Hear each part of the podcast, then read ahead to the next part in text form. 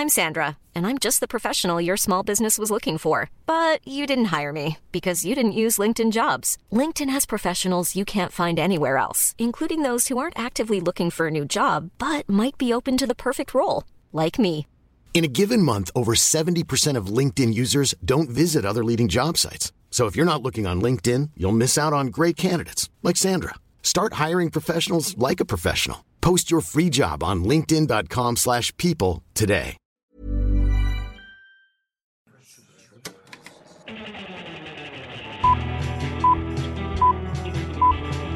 Saca el fanboy que tienes dentro. No tengas miedo de enojarte. Esto es el Club de los Amargados. Amigos, quiero que sepan que teníamos planes originales para grabar este podcast. Cuéntales qué es lo que hicimos. En lugar de sentarnos a las 3 de la tarde como teníamos ya agendado Es- ponernos a esto- grabar, ¿qué es lo está- que hicimos? Esto está saliendo tarde por nuestra propia culpa. ¿Va a salir No, ahorita? es cierto, ¿Lo- eso es ¿Lo vas a- sí, lo vas a subir ahorita? ahorita lo vas a subir. Chin. Esto es culpa de Héctor, no es culpa ¡Ay, mía. cuál culpa mía! Yo llegué a su casa a grabar, mentalizado y todo. Y Héctor me pu- se puso que, oye, ¿qué películas vemos en Prime? Y yo "Vamos No, no, no, no, no es cierto. A ver, para que las cosas sean dichas de la verdadera manera. El tipo llegó porque íbamos a grabar y yo, ¿qué estaba haciendo cuando llegaste? ¿Por qué puse Prime? Ya lo tenías.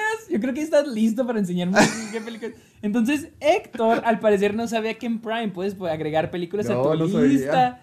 Entonces le dije, ¿por qué no las agregas a tu lista? Porque está de que, oh, esa película. Bueno, yo también estaba de que, ah, mira, vele este y ve este. Y él me Sí, decía, me- "Ve o sea, no otra". estábamos. me- yo quería buscar recomendaciones para ver y además Sergio también me está diciendo, no, esa está buena, esa está buena. Entonces yo le dije a Héctor, mira, ve esta, ve esta, ve esta. Y le dije, pues. Ah, no, ¿cómo me dijiste? ¿Cómo le pongo en una lista? Y te dije, pues puedes agregar la lista. Y si se puede eso. Y ya, pues Héctor se agregó poniendo. Duramos, yo creo, una hora y media, dos horas Ah, nomás tampoco- agregando. Tampoco, tampoco, como media hora. No fue media hora. Agregando películas, sí. A mi lista, sí. No. Fue media hora. Ay, o una. duramos más. 40 Bueno. minutos y mucho. Ok, Hubiera 40 exagerado. minutos. Claro que no. 40 minutos. Y luego, pues, a Héctor, Héctor dijo, ¿qué tal si vemos una película? Eso te dije. Sí, dijiste, quiero ver una No, película. no, no, tú me dijiste. No, a ver, miren para que la señora mentirosa. Ay, ya me dieron ganas de ver una película. No, Eso dijo cierto. este señor. Yo te dije, yo te te dije, dije, a mí vamos a también, a mí grabar. también. Dije, tú, tú vamos a grabar. quien puso la, la semilla primero. No es cierto, te dije, Porque vamos me a dijiste, grabar. Y dijiste, "Ay, ya me "No, dio ganas de ver una se me antojó película". ver una Tú película. Y luego, te- y luego yo te, Tú y yo te hice segunda y me equivoqué. Yo la creí. No, no, no, tú lo dijiste y yo te ganas- segundé a ti. Bueno, pues le dije, vamos a ver, se me antoja ver Trainspotting, porque sí, Prime Mm. la tiene. Para esto, Prime sí tiene muy buenas películas. La neta, tiene El excelentes señor películas. pasa la mitad de su tiempo en Twitter quejándose de Netflix y alabando la otra mitad a Prime. No, la, no. la verdad, o sea, en mi casa tenemos Netflix y he estado buscando películas y ahorita fácilmente encontré unas 30 que me gustaría ver en mi casa en Prime. Mira, no más que como, como yo tengo Prime America, ah, americano, Ah, Americano y también el lenguaje latinoamericano. americano, el, el- no sé por qué no me aparecen las mexicanas, las que están aquí mexicanas. Y la neta, sí, mm, Prime aquí en México tiene mucho mejores películas. Sí, y Prime bueno. tiene mejores películas que Netflix. Te voy a- mira, yo a ver sigo, def- cuánto pagan, patrocino, patrocino. por- yo sigo recomendando Netflix, yo sigo defendiendo a Netflix y lo seguiré haciendo. Pero el problema de Netflix, mira, la cosa está así, Netflix tiene mejor sistema y mejor interfase. Sí, no, es Fácil, Sí, sí, sí. fácil. Eso sí, eso sí. Pero esta misma hace que lo que, que ellos quieran compartirte, lo que ellos quieran que se vuelva popular, te lo ponen ahí. Sí, sí. Las joyitas están ocultas o ni siquiera les dan marketing. Mientras que, mientras que Prime les dan muy buen marketing a sus series. Porque hasta las gachas No, como LOL las conozco y se me antojan verlas. Ahorita cuando te vayas creo que es lo que voy a poner para series, hay- editar. muchas de las películas que buscaste ahorita, no- estoy súper seguro que no están en Netflix. Pues, por ejemplo, eh, sí, es- eso sí. por ejemplo No. nomás, nomás sé que las del Padrino sí están. Sé que la parte 2 y 3 sí están. No sé si la 1, me imagino que sí está en Netflix, también en Prime. Pero todas las demás, no, casi estoy seguro que no están muchas, en Netflix. es- eso sí, muchas estaban en Netflix. Porque Ah, sí, Amelie, sí, sí. no sé si sigue en Netflix, pero Amelie está aquí. Y Sí, muchas que tú de dijiste, hecho- de hecho, "Mm, esa la vi cuando estaba en Netflix. Sí, pero te estoy hablando de cuando está en Netflix hace 5 o 6 años. Sí, sí, la vi ahí. Amelie la vi ahí. Este, ¿cuál? Mystic, Mystic River Mystic también River. la vi ahí. Fácil te mencioné unas 15, 20 Ajá. películas que vi en Netflix hace 5 Sí, o sí, 6 sí, años, cuando. Netflix tenía... Cuando, bueno, cuando Netflix se preocupaba de tener contenido buen Es que contenido que no. es que no, es que, es que Netflix más bien se preocupó Ah, bueno, de sacar por su propio original. con- original. Por Esa es la cosa. Y Ese es el. bueno, Ese, ese es el problema. Es que ese es el problema. Cosas originales buenas tiene muchas, pero no las no el marketea, porque hasta lo popular siento que lo marketea mal. Porque lo que hace en Netflix es que le hacen una super campañota y al momento en que se estrena nunca vuelven a hablar de eso. No hay, no hay continuación. No, y también lo que yo no Mientras que Prime sí. entiendo, Prime yo sí. no, en serio, yo no, no me entra en la cabeza. Yo he visto mucha gente que se queja. Es, ¿por qué Netflix tiene este método de recomendación de películas este, para maratonear? Ah, eso es lo que me dijiste ahorita, Peli- de lo- de lo que te molestaba a ti. Películas, ah, pero sí se sacan unas de la manga de que películas donde un güey ver, usa una playera abro- morada y la trae Sí, puesta sí. al revés. Así, o sea, Sí, dices, tiene güey, o sea, pero- categorías así. ¿ese cuál es tu? A, Ese es a ver, tu- me estoy, pues- estoy metiéndome y. A A, ver. ver. Dice: comedias TV estadounidenses aclamadas por la crítica. Ay, ay. Eh, déjame, eh, le pongo muta esto. Originales de Netflix, pues obviamente. Programas, Ah, el micrófono lo estás tapando.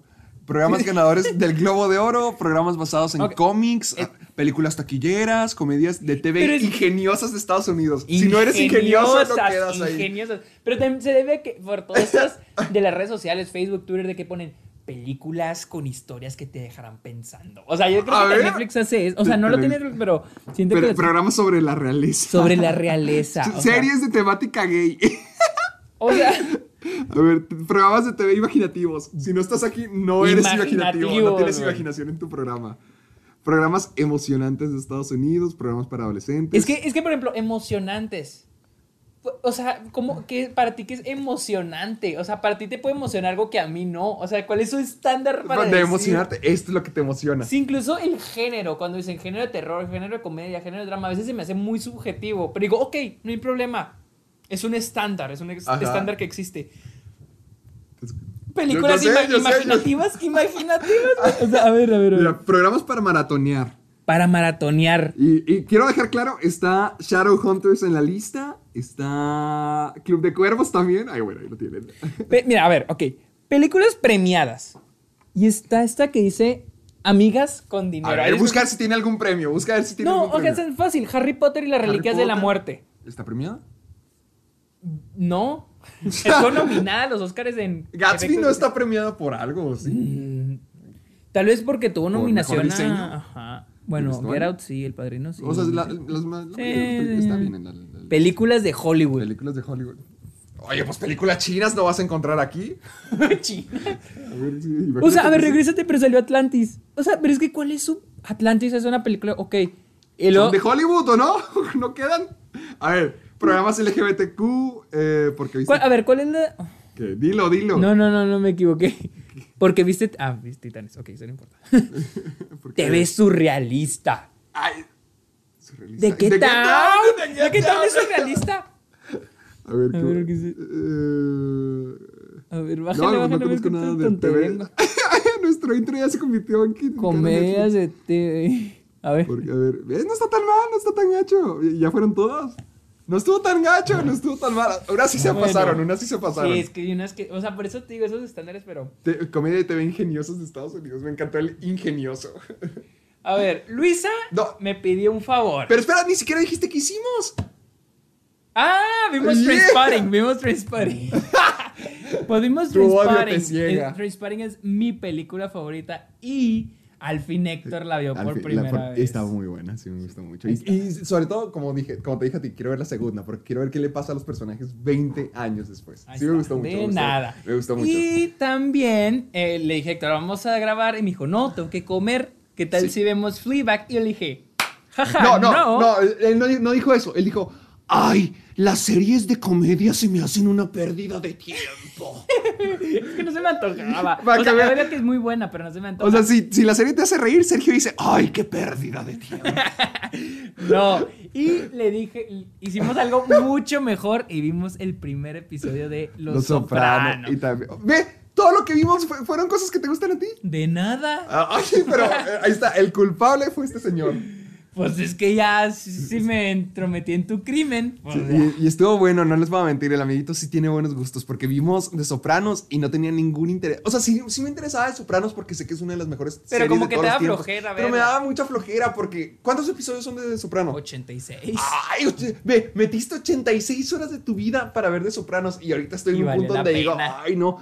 Después de haber visto lo- el primer episodio de Sopranos, a la mejor, y sí. A lo mejor. A la mejor, a la mejor me echo un episodio diario. Ah, y pues me sí. lo termino No, en sí 80 está- sí está días. y me lo termino en 80 días. Si es que puedes, porque estoy muy seguro de que vas a Que me se- va a querer echar Vas a seguir viendo. Prefiero que así pase que obligarme a. Ah, "Ay, vas a- voy a verla. Ah, bueno, pues sí, eso sí es mejor. Pero, Pero, bueno, ¿qué, ¿qué decía Luisa? Luisa me pidió dos favores. O sea, ¿deberíamos de hacer la introducción del programa primero o deberíamos de decir primero lo de Luisa? Porque siento que el, el Ok, vamos Luisa a nos puede dar- introducción, vamos Ok, a ver, introducción, ¿qué- ok. amigos, esto es el Club de los Amargados. Ya, eso fue una representación, escena. Entonces, esto es el Club de los Amargados, el programa donde semana tras semana, Sergio, el señor Telmex. Tú también eres señor Telmex. Sí, me convertí en solo los señores Los Telmex. señores Telmex, somos los señores Telmex. Eh, Este es el Club de los Amargados, donde dos personas insultan a Telmex cada semana. por Twitter. por Estén Twitter. pendientes. es que tienen que arreglar su servicio, no mames. A mí me perdieron la conexión de Delicias y también perdieron la conexión de mi apartamento en Chihuahua. En Chihuahua. También se fue. Bueno, eso sí, hoy fueron a arreglarlos. Ayer lo reporté y hoy fueron a arreglarlo. Así que Pues fueron. menos mal. Ah, y al amiguito no le han arreglado nada, por De cierto. repente viene, de repente se va. No, no, no. no. Bueno, pero además de insultar a Telmex, también hablamos de películas de vez en cuando. De vez en cuando. De vez en cuando. La mayoría del tiempo nos estamos peleando o nos estamos gritando a la cara. Pero este es un lugar donde semana tras semana van a poder discutir del mundo del cine, las noticias, recomendaciones, temas en particular y un montón de cosas más. Cualquier cosa que a ustedes se les ocurra, también nos la pueden compartir. ¿Saben cómo? Ah, utilizando el hashtag Soy Amargado. Cualquier recomendación, cualquier, cualquier sugerencia, comentario, meme, imagen, foto de lo que sea con el hashtag Soy Amargado. Sergio y yo lo podemos encontrar fácilmente en Twitter y en Instagram, donde lo estamos compartiendo siempre, cada semana. Nos encantan los memes, nos encantan los dibujos. Nos encantó que si vieron el episodio pasado de estamos. Y al mismo tiempo que, veían. Este, ¿cuál era la película horrenda que ¡Uh! vimos? a Batman contra, Batman Superman. Para la gente que no sepa, la semana pasada hicimos una, un comentario, una reacción. ¿Cómo le llamaremos a eso por si volvió a suceder? Porque ya tenemos algunas ideas para películas que nos gustaría hacer la misma. Las temática. decimos, ¿lo vamos a hacer ahorita? Yo, yo sí que quiero, yo sí quiero, yo sí o, quiero. o mañana, en uno de estos días. Sí, yo creo yo, yo- que... yo sí tengo ganas, porque me gustaría que la semana que estés aquí estemos viendo películas. Si quisiera que Sí. viéramos cosas. Pero bueno, eh, la semana pasada hicimos una, un comentario en vivo, luego le vamos a poner un nombre específico. Más al- para la dinámica. Sí, más a la dinámica, a pláticas amargadas. Bueno, bueno, bueno, ¿Comentarios bueno, ahí, ahí- ahí amargados? vamos, ahí vamos, ahí vamos. Hicimos un comentario en vivo o potencialmente pláticas amargadas, TM, eh, de Batman contra Superman. Lo que hicimos fue que... El origen El de la origen de la justicia. justicia. Uy, el origen de un montón de fans llore y llore. Esperando su, Su, Snyder su Cut. Snyder Cut, que no creo que. Bueno, bueno, bueno, bueno. Hicimos un comentario de Batman contra Superman, el origen de la justicia. Vimos toda la película en vivo. Toda nuestra grabación es Sergio y yo viendo la película, reaccionando a ella, comentándola. Y ahorita Sergio ya me acaba de dejar saber que le fue bien. Fue muy bien. No- no sabía Gracias cómo- a todos los que lo vieron. Gracias. Yo, yo no sabía cómo le iba a ir porque es la película entera. Y. Las dos horas y media, casi fueron dos, dos horas cuarenta fue de ¿Cuánto dura Jackie Jill?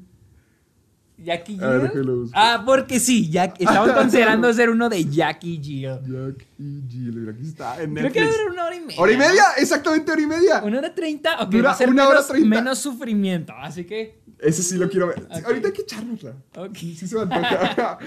Eh, ah, ¿qué? Ah, sí, vimos Batman contra Superman, el origen de la justicia. Le fue bastante bien. Y ahorita, como ya saben, estamos planeando hacer Jackie Jill también. Va a ser nuestro segundo round. y quisiéramos que también nos den recomendaciones. También utilicen el hashtag Soy Amargado para decirnos si quieren ver una película con nosotros. de que ustedes pueden ponerle play a la película al mismo tiempo que nosotros, díganosla y lo vamos a considerar, porque nos está gustando también hacer esto. Y muchísimas gracias a toda la gente que vio el programa. Así es. Y así que ya saben, este es el programa del Club de los Amargados, ¿dónde nos pueden escuchar? Estamos en Spotify, iTunes, uh, iVoox y en mi página de internet, sergiomuñozesquer.com, diagonal amargados. Ahí están todos los episodios, porque hay gente, todavía hay gente que pide el episodio 2, el 5, el 4, bueno. Todos. No es en Spotify, pero están en mi página de internet. Ahí están. Ahí están todos. Para que vayan a verlos, porque no solamente tenemos. No, hoy tenemos temas de noticias que sí las vamos a agarrar, porque son temas muy interesantes Uh, y sí. buenos para discutir. Pero también tenemos episodios especiales. Por ejemplo, estábamos discutiendo que ahorita al de terror le fue bien. Al de, terror, le- al de las películas de terror le fue bien, al de, la- al de las películas de comedia, a la trivia con Luisa le fue muy bien. Eso. O sea, tenemos temas más allá de solamente las noticias. Tenemos Exacto. episodios eh, especiales, así que para que los estén checando y también estén bien atentos cada vez que se suba algo nuevo, porque siempre estamos tratando de remodelar De sacar todo, algo todo. de la manga. Sí, así que nos esforzamos mucho. Eh, nos pueden encontrar en todas las redes sociales que dijo Sergio. Y no se olviden de descargarse el programa. Por eso les estaba diciendo lo de los episodios especiales. No todos los episodios son noticias, literalmente. Si tienes ganas de ver algo de terror, si tienes ganas de escuchar a Sergio enojarse por Batman contra Superman o por Cats o lo que sea, también se los pueden descargar y los pueden llevar con ustedes a cualquier Así parte es. del mundo. Así es. Así que, amiguito, creo que ya está todo. ¿Me falta algo? Ah, lo de Luisa, lo de Luisa, lo de Luisa. dilo- dilo de Luisa. tiene, nos manda dos, dos Uh, favores. un Número cameo uno, de Luisa. Así, para los que no conozcan a Luisa y todavía no estén enterados quién es, esa es mi novia. Yo, alguien allá una- afuera que quiera ser mi Luisa, yo Ya- también quiero mencionarla Ya cada tuvo una programa. aparición en este programa, así que Y la piden, y la piden. tiene, tiene dos favores. Uno es, le manda saludos a Efra. ¡Ay! espera, espera. Yo pensé que iba a ser No, algo más espera, importante. espera. De que Es que, no, Luisa ok. tiene dos favores. No, ese es uno. Me dijo que le mandaba saludos a Efra porque es la, u- es la, es La única es- persona que nos escucha. No, es alguien que la felicitó por su graduación. Y me dijo, mándale saludos a Efra. Y ella le contestó, le Ay, dijo, ver, muchas gracias. que esto va a Efra". salir mal. Y número dos. Ay, aquí va, ya sí. No, la número dos va a ser algo que te va a alegrar. Luisa nos pide favor Ay, que recordemos hoy el aniversario 19 de Shrek. ¡Ah, se yes! Hace 19 años se ¿Hoy? estrelló, hoy, Hoy mismo. 18 de mayo. Y mañana, 19 de mayo, Deberíamos hacer un episodio Es- de Shrek. el, mañana 19 de mayo es el aniversario 16 de Shrek 2. O sea, está muy gracioso porque el, y el Ah. Shrek mayo 2. 18, o sea, hoy también es el aniversario 13 de Shrek tercero. Y el 21 de mayo... Todas cumple- estrenaron en mayo en como. mayo, y así seguiditas. Christopher el- Nolan la sacó. Yo creo. Y el 21 de mayo, Shrek Forever After. Que... Eh, mejor que la Así que tres. nos dijo- Ah, ¿cuál es tu- A ver, para, para eso, hazme tu ranking ahorita mismo de películas de Shrek. Oh, es que no me acuerdo cómo era. Nada, pues fácilmente Shrek 2, Shrek 1, Shrek 3, Shrek 4. Shrek 4. Prefiero.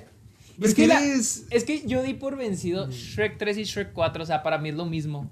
Yo, por, yo puedo rankearte la 1 y la 2. Me Sí, gusta más la 2. me gusta más la dos, Pero las obviamente. dos son muy buenas. La tercera y la cuarta ya para mí... Ah, ah, Es que, es que como que la tercera fue... Ya, o sea, la tercera fue muy decepcionante y a la cuarta me dio igual. la Es que, mira, la tercera yo siento que es el gran fallo de Shrek porque tratan de recrear la magia de la 1 y la 2, pero ya le sale mal. Porque ni- no tienen buenos chistes, no tienen Creo buen que ya no están los mismos directores o escritores. Creo, creo que ya no están los mismos. La 4 siento que es trata- Shrek tratando de hacer algo nuevo, porque ya no siento que sea una sátira de cuentos de hadas, sino ya es su propia versión de los cuentos de hadas, la 4. Mm. Es cuando aparecen todos los... No, no, pero es donde salen los ogros así medio... Sí, bailando, todos bailaban. No, no, no, no, los que salen así medio tipo... Uk, parecemos el longe moco. Ya sé. No, no, no, no. No, güey. Donde salen y, y que sale una Fiona bien así, bien Eh, mamadota, Por eso, ¿no? es la 4. Ese, ajá, sí, sí, te- ah, sí, entonces es donde... No, que- no hay ninguna versión de Shrek donde aparezcan ogros, además de Shrek y Fiona, que no sea la 4. ¿En serio? Es la única donde salen Oh, entonces como que quisieron ex- expandir su mundo, pero su propio es que, mundo. Es que yo no lo entiendo, porque es como... en- ¿Sí viste las de La Era y el Hielo? Estaba pensando en esas. ¿Te acuerdas que pensando en la segunda regresan los mamuts, pero nunca los vuelves a ver a partir de? Es- eh, Aquí lo mismo, eh, nunca, la- nunca la- ves a los ogros, no sabes si están muertos Pero o qué. la era de hielo sí es, siento que es algo muy diferente porque la era de hielo solo la primera fue buena. Sí, y la segunda... La segunda, mi, Pero- cuando yo vi la segunda y está chiquito, yo creo que es cuando las primeras veces que empecé a identificar cuando una película era mala. Pero, ah, ok, ok, bueno. Es cuando digo, ay, esta película sé no, la no, mía. no. Pero mira, con Shrek, lo de los ogros es muy curioso porque en, la, en Shrek 4 nunca han salido ogros aparte de Sí, Shrek ¿no? y Fiona y sus bebés. Pues en Hasta la, ninguna. en ninguna. Pero, ok, en, el, en, el, en la fantasía de Rumpelstiltskin están los ogros. Uno puede decir, ah, ok, por, por la fantasía. Ajá. Bueno, o bueno, la realidad alterna. Pero cuando regresan a la normalidad, sabiendo que es el mismo punto donde se quedó todo, Existen los existen ogros. los ogros y Eh, eh, tienen, o sea, sí eh, la he y tienen su pero ya- número musical final. Yo ni la he visto. Digo, sí la he visto, pero no la he vuelto a ver, ni me acuerdo, o sea. Es que, ay, por eso. Bueno, Bueno, felicidades bueno. a Shrek. Felicidades, ¡Feliz cumpleaños, Shrek! Gracias, Luisa, por recordarnos de eso. Bendita sea Luisa y felicidades por su graduación. Pero bueno, Ya, ya comenzamos con esto. vamos a comenzar con este rollo. Tenemos algunas noticias, tenemos poquito de todo, hablando. Y creo que vamos a empezar con lo típico. Un. ¿Qué es esto? ¿Un reboot, no? ¿Es un reboot? Ay, O sí, remake, pues, o- pues al menos reboot. Variety sí le pone como Como un reboot. reboot. Ok, pues al parecer Da- David, quiero decirle David- David. David Archundia. David Arquette va a volver para el reboot. O, porque es que en algunos lados veo que es un reboot y, el otro, y en otros dicen la quinta parte O sea, de Scream. Pues sí, es que dice David Arquette, estoy feliz de reunirme con mis vieja familia, la vieja y la nueva. Entonces, no solamente Me David Arquette, que- o se refiere al elenco, a, a la producción. Es que, bueno, es que ese es el punto, porque se- sería un reboot y traes al mismo personaje. Porque es que también puede ser un soft reboot. Por ejemplo, Bumblebee fue un soft reboot de Transformers. ¿Por qué? Porque no e- es un reboot escondido. Sí, pero, ajá, pero es el origen de... Sí, pero al mismo tiempo es como que crear una nueva franquicia a base de una que No, ya sí, sí, sí, sí, sí, cierto, pero... Pero entiendo en Transformers, porque en Transformers hay un mundo, Sí. hay personajes de garras, pero que el origen de este vato... No, O sea, No, no, no. Sigue siendo Scream, entonces- Sigue siendo Scream. Pero ¿cómo sería así? O sea, O sea, va a seguir siendo el sheriff. Tú, tú y yo tenemos una flaquita de él. ¿Te acuerdas cuando fuimos a ver la, el- la fiesta de Scream en el Álamo? Ah, sí, sí, sí, me acuerdo, sí me acuerdo, claro que me acuerdo de eso. Pero es que no entiendo esta película, o sea, es, es la película que va a ser con, con, con los de, sí, Ready or Not. Ah, sí, cierto, sí, cierto. Hablamos de eso cuando estaba en México, cuando empezaba la cuarentena. Sí. Sí, cierto. A ver, la... De hecho, estoy viendo Te pateé, perdón. que el guion es del de Ready or Not y también de otro que se llama eh, James Vanderbilt, que escribió, híjoles. Trae tres buenas peli- trae una buena película y dos malas. A ver. Trae mo- murder, ¿Qué mo- cosa, qué cosa? Murder Mystery. O sea, es que son dos guionistas. Uno es el de Ready or Not. Ok, bien. Y el otro es el de Mo- Murder Mystery, la de Adam Te Sandler. voy, a- te voy a poner pausa ahí. Te voy a poner pausa ahí. Vi Murder Mystery por el Día de las Madres con mi mamá. Y, y está buena. Está presente. Sí está buena. Ay, Sí me gustó, sí me gustó, sí me gustó. No, a ver. Entonces sí te imaginas, porque, bueno, ese tipo escribió Murder Mystery Zodiac, que para mí Oh, es una- Espera, el mismo que escribió Zodiac escribió Murder Mystery. Tal vez siento que hizo en colaboración. A ver, voy a buscar, porque, híjole, Es que está... mientras te digo que Murder Mystery está bien escrita. Se me hace una ¿En buena, se me hace una buena película, se me hace una divertida película. Sí, es el, es el mismo guionista de Murder Mystery. Qué loco. Eh, Murder Mystery está padre. Ah, y, no, y también es el mismo guionista de Ready or Not. Y Ah. de Amazing Spider-Man, ¿Cuál? la primera. Ok, es la peor. Digo, es la menos peor. Es la menos, pero ok. Eh. Oh, también. Ah, no, produjo Suspiria, la nueva. La pro- ah, bueno. Oye, pues a mí no se me hace tan mal. No Yo siento que mal. esto va a salir bien. Bueno, Sí. y, y termino con una recomendación, Murder Mystery, ya tanto que le echaba a mi mamá que decía de que sí estaba Murder buena. Mira, no, no vas a ver Tonko Gems antes de que. Sí, no, no, no, ya sé. Pero yo de sé. películas, comedia de Adam Sandler. Está decente. Está buena. Es que no, no está solo decente. Me reí y me la pasé muy bien. Al final, sí te quedas como que, ah, ok. Pero todos los, toda la sátira que se le hace a las, a las novelas o películas de misterio está bien hecha. Lo único malo de esta película, yo diría que es Adam Sandler en el primer acto. Ok, es, es que Luisa también me dijo que la empezó a ver y la quitó, creo. A Creo mí, que a mí se me esa. hizo divertida. A mí se me hizo ¿Esa padre. u, u otra de Adam Sandler? O sea, no es como de que, ay, tengo ganas de ver Murder Mystery, pero si Sí, estás sí, con sí. gente y todo eso. está- Bueno, gracias David Arquette por iniciar con esta conversación. De Murder Mystery, darle promoción a Adam Sandler. No, a mí con, con lo de esta noticia sí se me hace raro porque Pues para qué, si, si es un reboot, ¿para qué volver a, a utilizar a los mismos personajes? Pero sobre todo David Sí. Arquette, yo siento que ya ha hecho su carrera a base de esta franquicia. El Lord, ¿En, en cuál? eh, o sea, salen otras de. ¿En la- de Scream? Todas. Salen todas. Es que yo no he visto más que la. La primera y la cuarta, pero no me acuerdo de Salen la cuarta. todas, salen todas. Wow. Yo nomás conozco a David Arquette. ¿Sí sabes que David Ar- Arquette ganó un campeonato de lucha libre? No. Haz de cuenta, David Arquette también es muy fanático de la lucha. Ajá. Tanto que ha salido de vez en cuando en Raw y ha salido, hasta fue gerente general una vez. A ver. Y, luego ganó el campeonato de peso pesado. Eh, O sea, ¿fue la WWE? No, eh, en la WWE sí estuvo en Raw y luego en creo que WCW, antes de que, se, antes de que la comprara WWE, él fue campeón de peso pesado. Aquí lo estoy viendo. Oh, ¿Ya lo Dios. viste? Sí, aquí lo estoy viendo. O sea, pues Y- ni siquiera se y- me hace como que ah, algún- ah, sí es cierto, una vez lo vi, pero no. ¿No? Y cuando estuvo en Raw, atacó a John Cena, nomás para que lo tengas en Creo que Mm. No atravesó. me cae bien, Creo que. John Cena. creo que John Cena atravesó una mesa con él. Y, ah, y también es tan fanático de las películas que hizo su propia película acerca de lucha. Se llama Ready to Rumble. ¿Y qué tal está? No, es malísima. y se enfrenta a varios luchadores. O sea, es una. No es con asociación en WWE, pero. eh, Pero aparecen Pero unos- aparecen muchísimos. Hasta el villano principal es Diamond Dallas Page, una leyenda de la lucha libre. Y con, su con el personaje de DDP. Pero es lo que trato de decir. A David Arquette nomás lo conozco por ser fanático de la lucha y por hacer cosas con lucha y por Scream. Y por ser, es hermano de Patricia Arquette, ¿verdad? Ah, bueno, ya lo conozco por algo más. ¿No sabía eso? Sí, estoy que seguro que son varios hermanos. Y de hecho, el que sale o la que sale en Pulp Fiction, la, el- es el- ah, ok. la- es la. Es Jodie, ¿verdad? La, la de los piercings. Oh, esa es una. Ah, ¿no hay otra? Hay otro hermano que, apare- que es el que, el que les dispara y no les da a Jules y a... Pero se, este, se, creo que se cambió de sexo y ya falleció. Falleció hace como unos dos años, tres años. ¡Qué trágico! Sí, o sea, Dios, son- es para el tipo de que die, motherfuckers. Son, son varios hermanos, mira, aquí tengo la foto. Ah, y ve, cuando te metes a la página de, de David Arquette, lo que te sale con sus trabajos reconocidos. Scream, Scream 2, Scream 3, Scream 4. O sea, tiene sentido que aparezca en Scream 5, pero pues no me emociona.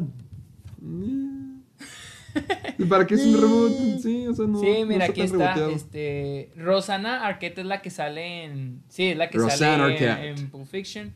Este, Richmond Arquette, Patricia Arquette, Sí, sí. Alexis Arquette Coco Arquette. y Da- David Arquette. Alexis Arquette es, es la que falleció, que te digo, creo que ¿Cuál, sale cuál, en cuál? Pulp Fiction. Ah, Alex, ya, Alexis. ya, ya vi. Mm, Alexis creo que sí sale en Pulp Fiction. No sé. Pero bueno, Sí, sí sale en Pulp Fiction, ya, está. ya me salió. No sé tan mal después de todo. ¿Tú qué opinas con esto? Nos- literalmente hablamos de todo David Arquette menos Scream. Pues es que creo que habíamos hablado cuando lo anunciaron y que dijeron que ellos iban a hacer los ¿Pero qué opinas de que él regrese? A mí se me hace raro para un reboot. Es que sí, también... ajá, es que está raro. Pero, no sé, o sea, no, no, no me emociona. Ahora, porque. Siento. A mí se me yo- hace yo siento que sí, triste. yo, yo siento. Ah, por, por él sí, de que Por- esté. Eh, igual Nev vueltas. Campbell, a Nev Campbell sé que tiene más cosas, pero Nev Campbell, si la veo en otra película Scream todavía, sí sería como que, ay, otra vez. Es que, la neta, siento que Scream. No es como que una. O una. siento que, por ejemplo, eh, franquicias como Transformers son franquicias que tienen mucho jugo por el cual sacarle, o sea, y que puede ser muy bueno. Pero Scre- Scream, Scream. ya sacarle más, no. Sí, mira, Scream, siento que, ok, un reboot, siento que le puedes hacer un giro. Como con, cuando dijiste con Chucky. Ajá. Ok, ajá, siento sí. que Scream le puede hacer un giro. Pero mientras sigas teniendo los mismos actores, entonces se nota que no quieres hacerle un giro. Para ti es la misma trama, estudiantes en una prepa. O sea, ¿por qué no lo cambias, no sé, pues, así algo random? En, una, en un edificio, en una compañía, algo, ah, el tema de Scream, pero en una compañía. Con otro elenco. o- ah, es que... Pero en otra situación, en otra locación. Es que, ¿cómo podrías hacer eso? Porque Scream son dos cosas. So- es un misterio de, quién es el asesino Sí, sí, sí. y además es una sátira a las películas de terror. Entonces, ¿cómo haces eso? Porque, Es que sí. o sea, pero ¿utilizarías es que, por escenarios ejemplo- diferentes para siempre contar la misma lección? Es que depende, ten la sátira, porque hay muchas películas de terror y puedes hacerle sátira a otro tipo de películas de terror. Siento que no sería la misma, Pero, pues no sé. Es, es, ay, como, ¿qué te, te iba a decir? Un, ya se me fue la idea, maldición. Era una muy buena idea. Espera, se me fue. Oh. No, ya, ol- ol- olvídalo, pero era, era un muy buen argumento, pero mi pregunta es, ¿qué es lo que... Ah, ya, ya me acordé. Es que Scream no está hecho para ser una franquicia. Igual, Sí, ¿no? por ejemplo, Terminator, nomás siento que se metía en el pie una y otra vez por querer continuar una franquicia que no debía de ser. Ajá. Porque ve, o sea, siguen. Ah, Terminator. Terminator, Uf, imagínate. sí. O sea, Ter- Terminator no avanza. Re- con Terminator regresan a los mismos conceptos una y otra vez y se meten el pie para poner un- una razón diferente. Ahora quieren hacer a alguien diferente el villano o quieren involucrar Sí, más a sí, Kyle Reese. O sea, siempre se están metiendo el pie. Y Scream no le veo material de. O sea, yo sé que puedes decir eso de Es- cualquier es- es franquicia de terror, pero esta sobre todo con lo que sea. Sí, o sea, es que de hecho se puede en decir de cualquier franquicia, pero con Scream como que dices, es que no hay para dónde expandir. Es, que no hay ni ¿cómo para dónde una decir. secuela de una sátira? ¿Cómo vuelves a, a- cómo haces Pero- una franquicia de una de una crítica? O sea, que dicen la misma. O sea, en no puedes, no puedes volver a hacer lo mismo una y otra vez, porque en cada en cada Scream el juego es que hay reglas diferentes o que hay conceptos diferentes. E- En la primera película te dicen, no, no digas ya vuelvo, o, o- o no hagas esto, o no seas la, la rubia de las boobs gigantes, o Ajá. cosas así. Eh, entendería si hicieran un Scream 1 y si 20 años después haces un Scream 2 con las nuevas reglas de terror. Pero hacer Scream 1, 2, 3, 4, 5 Sí, y sí, estas sí. las nuevas. No, no. Un buen punto. O sea, es que sí, o sea, en realidad, con todas las franquicias podrías decir lo mismo, pero con Scream Sí, no hay no ni siquiera queda. como para un spin-off, no hay manera de decir, ay, puedes expandirlo para este lado. Pueden expandirlo Siento- por el, la de la parte manera- del asesino, pero no le veo tanto especial. Es, ajá, porque en realidad no hay como que, no es como con Jason, de que le puedas poner un background al asesino. O bueno, sea, a ver, ¿qué, qué, qué otra franquicia tiene la temática de asesino en un pueblo? Porque eso es lo de. Eso tiene también Scream. De, Mm, Masacre en Texas, ¿no? Pero nada, yo siento que es más diferente porque es como que la familia. Es no que es- involucra al pueblo. Es que es lo que te digo. Yo siento que es Hasta cool tener un cierto- Por ejemplo, asesino- Halloween. Halloween. Es que, ese- es que esa es la cosa. El asesino de Scream no tiene un background. No tiene. Ah, les- le- Pero eso es lo interesante, como averiguar quién es, porque siento que con Scream hay mucho con quién podrá ser, quién podrá Sí, ser, sí, y eso pero, pero esa es la misma razón por la que no puedes hacerle un spin-off solo al villano. Como lo puedes ver en películas como Halloween, que le puedes hacer un, un spin-off, o, o Viernes 13, le puedes hacer un spin-off a Jason y poner sus orígenes. Pero Mm. con Scream no, o sea, simplemente es un güey que quiere matar y quiere establecer su punto de las es que más que el personaje es el concepto del personaje, porque no, no importa el personaje en sí, sino quién es quién está detrás y, Ajá. y cuál- lo que te importa es el chisme detrás, porque en la, en la Scream 1 lo que importaba era que Loomis había se convirtió en el asesino por lo que pasó con el affair. Ya parecemos señoras chismosas. Ya sé. lo que pasó con el con la mamá, con la mamá de Sidney. ¿Te acuerdas de que, enga- Sí. de que engañó al papá de, de- que engañó a su papá con la otra familia, chalalala? O sea, eso es lo que te importa, las pláticas de la ciudad. Y yo siento que si manejan ese concepto, pues sí puede quedar más, pero no, no lo sé, o sea, no estoy Sí, no, yo siento que... Yo sí quiero ver este nuevo Scream, pero David Arquette me, no para qué mantener viejas cosas. Sí, o sea, si quieren hacer algo nuevo, pues de pérdida evitar los mismos personajes, pero... Eso sí. Pero bueno, vámonos a la siguiente noticia. Como sabrán, seguimos en cuarentena, pero está muy incierto todo esto. Ah. Eso es lo que quiero ver. A ver, la noticia es de que la trilogía de Dark Aquí Knight va tu teoría de loco. va a volver, vo- eh, va a volver a estrenarse la trilogía de Nolan en Hong Kong y Taiwán, ya que pues muchos cines apenas están abriendo, no hay nada que poner, entonces Warner va a distribuir The Dark Knight en Hong Kong y Taiwán. Pregunta, pregunta. Cada- es- he visto esta clase de noticias ya durante un ratito de que para celebrar el recomienzo del cine vamos a estrenar estas películas. En México, ¿cuáles te gustaría que fueran las películas que iniciaran con la pandemia? Viendo que están agarrando cualquier cosa. Bueno, no cualquier cosa, pero... Híjole, no sé. O sea, ¿con qué te gustaría, si pudieras poner una película para que estuviera disponible en cines en cuanto abran, cuál sería? Porque es muy, es, es- yo sí me pregunto qué es lo que van a poner, además de Mulan o además de Tenant. O, o sea, una película... Ah, ¿Cuál, cuál- qué te gustaría? ¿Cuál sería una película retro o hasta de años recientes que te gustaría que pusieran otra vez para reabrir con... Y siento Con que las de. Volver al Futuro. Siento que. Digo, no son como que mis favoritas, pero siento que son películas que atraerían pues, mucho gente. Sí, buena. Creo que las de Volver al Futuro, o sea, el hecho de que sean. Pues unos clásicos y muy populares. O sea, yo creo que. ¿Qué otro clásico así de popular crees que haya? Tiene que ser así un ¿Titanic? Tal vez Titanic. Titanic. Titanic. sería muy buena. Titanic hizo mucho dinero cuando la restauraron hace Hasta en el 2012, 2010. 2000 Ah, sí, sí. Por las épocas de Avatar. hizo mucho dinero. Muchísimo. Ah. Creo que Titanic sería una muy buena también. Bueno, para que vean, contrátenme. sí. Bueno, pero decías, dec- decías, decías. Bueno, pues Warner está distribuyendo, va a distribuir Dark Knight. Mira, te voy a ser honesto, dilo. se nota la desesperación de Nolan y tiré porque hace dos años Ajá. The Dark Knight cumplió 10 años, eso lo dije en Twitter, cumplió 10 años. Y yo les dije a los de Álamo, oigan, pueden traer The Sergio Dark tiene Knight. influencias, Sergio tiene influencias. Pues es que conozco a la chava que habla con las distribuidoras para que traigan películas y le dije, oye, pueden puse una publicación en el grupo que tenemos. Pueden traer The Dark Knight en su décimo aniversario y todos de que sí, sí, sí. ¿Crees que sea y las pidieron películas? varias veces. ¿Mande? ¿Crees que sea caro traer películas?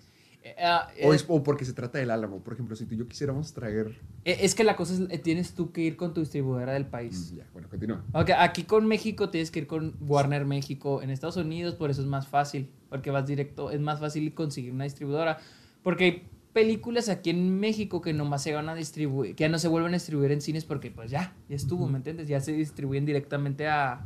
eh, pero en cambio, por ejemplo, películas como The Dark Knight, que es de una compañía grande, Warner, pues la consigues con Warner. Mm. Chance y aquí podría ser el caso, pero lo que pasó hace dos años es de que me dijeron, dijeron de que, ¿saben qué? No vamos a poder traer The Dark Knight porque la película la retuvo Nolan. Maldito. Christopher Nolan no está dejando que nadie, porque pues en su décimo aniversario obviamente iba a haber muchos cines en el país y me imagino en el mundo que iban a querer pasarla en sus cines Sí. pues, para festejar y Nolan dijo, Nolan no dejó. ¿Por o sea, qué? no sé, no se sabe. La, la chava dijo que Christopher Nolan la retuvo. Pero es lo mismo con las demás películas. Por ejemplo, algo como Inception sí la permite. Yo siento que no. Entonces, ninguna película de Nolan, ni Memento, ni Yo nada. me imagino que no. Si él no quiere, no. ¿Y por qué no lo deja? Pues, eh, no sé. Pero digo, si ahorita está dejando que se distribuyan en Hong Kong y, Tai- y Taiwán, es porque está desesperado para que los cines se abran. La neta. Y estrenar Tenet. Pero, a ver, ¿cuándo, ¿cuál es la fecha de Tenant? Creo que es 26. No. Creo que es 21 de julio, ¿verdad? Entonces sí alcanza, porque los cines ya no van a abrir. Híjole, en Estados Eh. Unidos. Ah, ¿o cuál es la fecha en Estados Unidos? En Estados Unidos. O no hay fecha. Mira, Tenet está programada para llegar el 17 de julio. Por cierto, nos equivocamos en un episodio. Dijimos que Mulan se estrena en agosto y no. ¿Cuándo se estrena? Hago- ¿En Mulan se estrena una semana después que Tenet. ¿También en julio? ¿El, el qué, el 24? El 24 de julio se estrena 24. Mulan. Tenet se estrena el 17 de julio, sigue Ah, en pie. Entonces, entonces el, el que va a tener todo. Ah, ok, no, sí, no, sí lo dijimos bien. De que Mulan no va a arriesgarse, que Tenant Sí, es sí, la que- Mulan sigue, porque aunque tenga una semana de diferencia, el que va primero es Tenet. Ahora, Uf, seamos honestos. ¿Qué? El que tiene más probabilidades de ser un éxito entre estas dos es Mulan. Sí. Sí. Es más, honestamente, yo Mulan tengo, ya es un éxito yo tengo más ganas de ver Mulan que Tenet. Igual. Yo no tengo... Es- yo... Te- Tenet lo voy a ver porque es de Nolan. Ahorita vamos a hablar de live actions, ahorita. Pero, pero Tenet no me llama la atención. Obviamente la voy a ver y probablemente me guste. Pero no me llama... Mulan sí me llama la atención. Entonces, imagínate nosotros preferimos Mulan. Imagínate otras personas. Va a preferir Mulan. ¿Qué prefieren esperar? Sigue esto siendo. Ahora, la situación de repente se ve que todo va mejorando. De repente se ve que todo, Todo se está yendo al infierno. ¿Por qué? ¿Qué viste? ¿Qué te No, no, no, no, no, no, o sea, me refiero al coronavirus y Sí, las sí, restricciones, sí, todo eso, o sea, digo, de repente se ve como que ya empiezan a abrir y de repente, pues, vemos muchos infectados, entonces digo, Infectado. infect, infectados. Digo, la verdad es mucho riesgo. O sea, ¿por qué no moverla? ¿Quieres, ¿Quiere Nolan al verano? Al próximo verano, ni modo. ¿Un año entero? Rápido y Furioso se retrasó un año. Ah, sí, es cierto. ¿Me entiendes? Entonces, si Nolan quiere en el verano, pues ni modo, al otro verano. O sea, esta va es, tiene todo en contra, bueno, no todo, pero tiene más cosas en contra estrenarla este verano Que que, el otro. el otro verano, pues qué. ¿Ahí la tiene guardada? Ahí la van a tener guardada nada No más. se la roba. Y no siento que vaya a ser una diferencia, nada más le metes marketing para el próximo año. Pero tan, tan. sí ponte en el.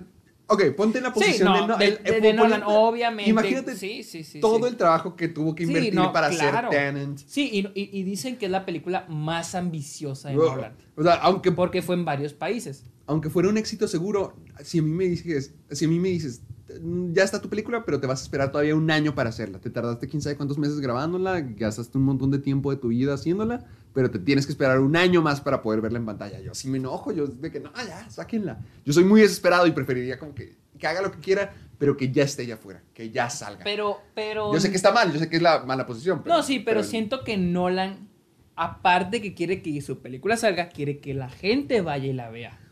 Maldito no. Sí, o sea, obviamente él quiere, porque los trabajos de Nolan a veces pienso que están un poquito tipo Steven Spielberg.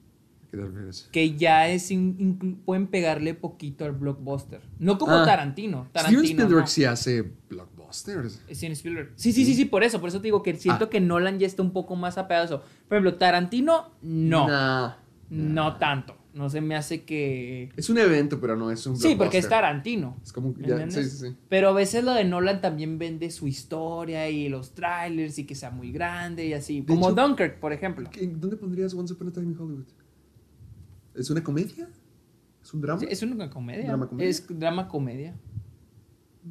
Pero, pero te digo, pero por ejemplo, Once Upon a Time in Hollywood no lo pondría en algo gigantesco como lo es, por ejemplo, Tenet, Dunkirk, The Dark Knight, Inception, Sí, sí, sí, Interstellar, no, no, no, ¿me entiendes? Por eso te digo, Nolan siento que está entre Spielberg y entre, ah, todavía hago mi cine medio de arte. Digo, sin quitarle mérito a Steven Spielberg. Pero Steven Spielberg. no, pero Steven Spielberg sabemos que él es Sí, el ya. papá de los blockbusters. Entonces, él está ya de ese lado. Entonces, yo siento que Nolan aún así se preocupa de que la gente. Vaya a ver sus películas. Y no solo que la película le vaya bien, que sea un éxito así de que bien, bien, bien. O sea, que. que me- Es que lo quiere dinero. todo, lo quiere todo. Es que es.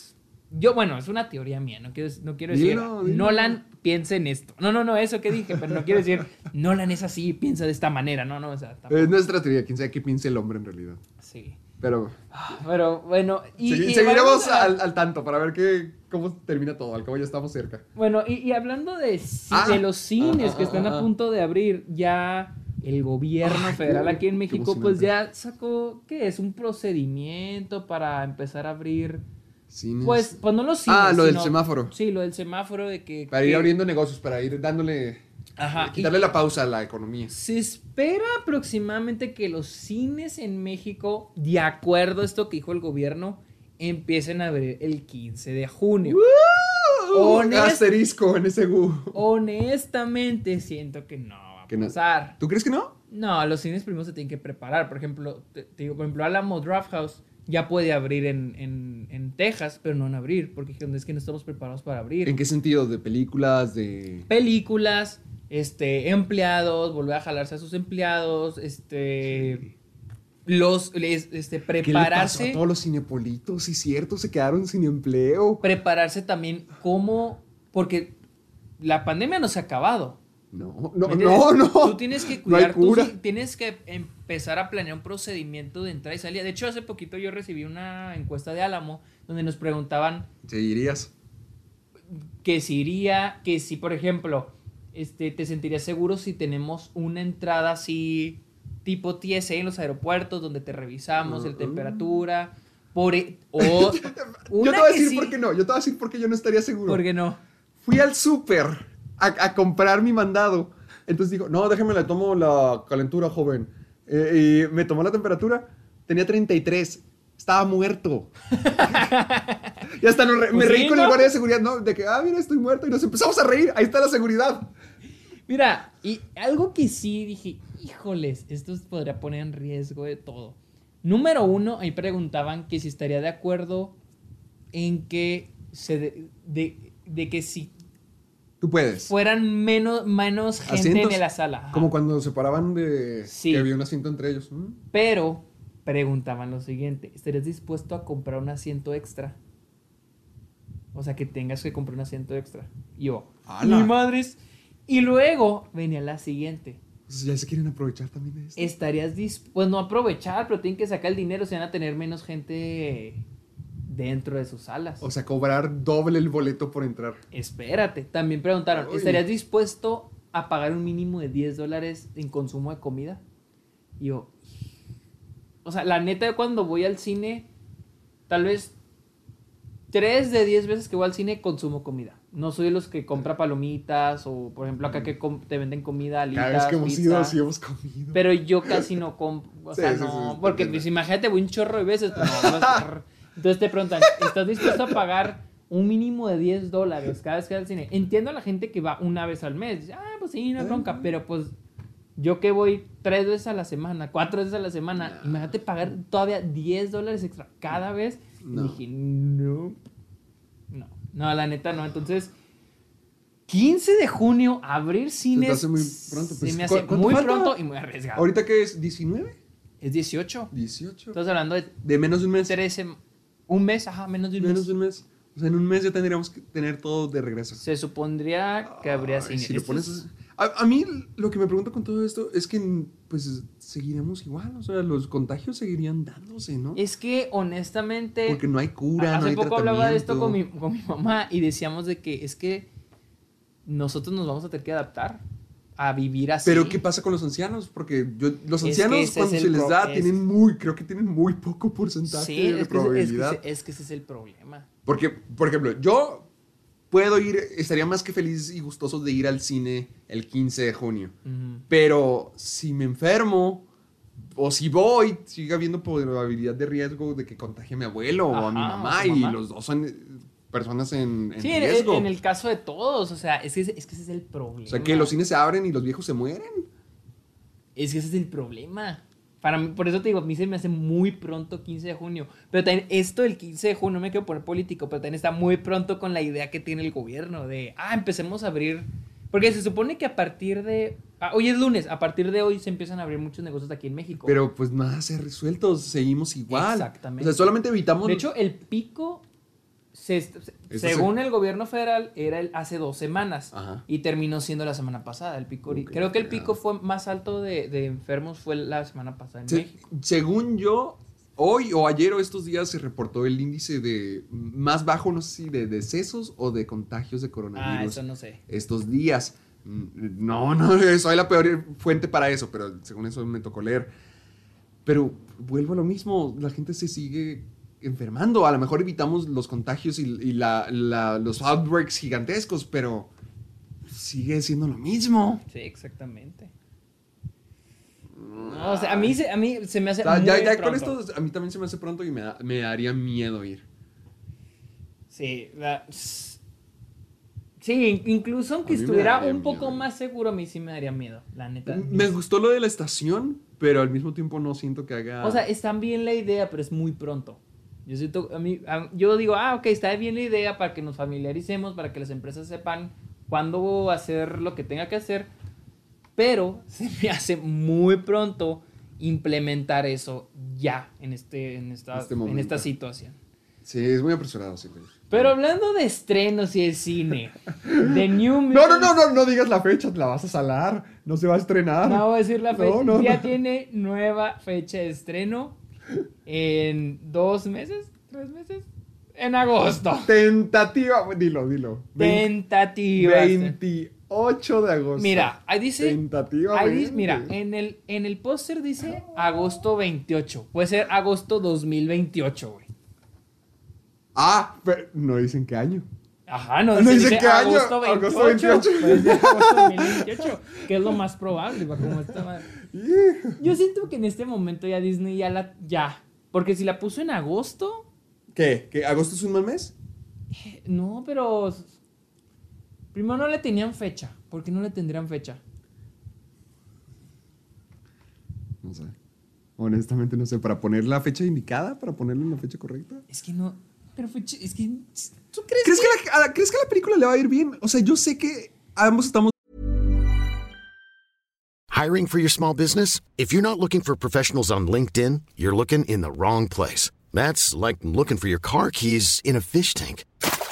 LinkedIn helps you hire professionals you can't find anywhere else, even those who aren't actively searching for a new job but might be open to the perfect role. In a given month, over 70% of LinkedIn users don't even visit other leading job sites. So start looking in the right place. With LinkedIn, you can hire professionals like a professional. Post your free job on linkedin.com/people slash people today. De acuerdo de que le debería de ir bien. Por, por simplemente moral, le debería ir bien. Pero, ¿crees que le va a ir bien? ¿Crees que la gente está interesada? ¿Crees que una persona que nunca ha escuchado de estas cosas le va a llamar la atención?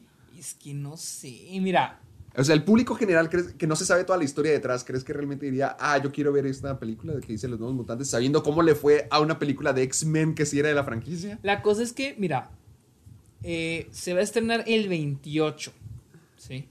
Una semana antes se estrena Billy Ted, Ah, eh, Face the Music. ajá. Y dos semanas antes del estreno de New Mutants se estrena Wonder Woman.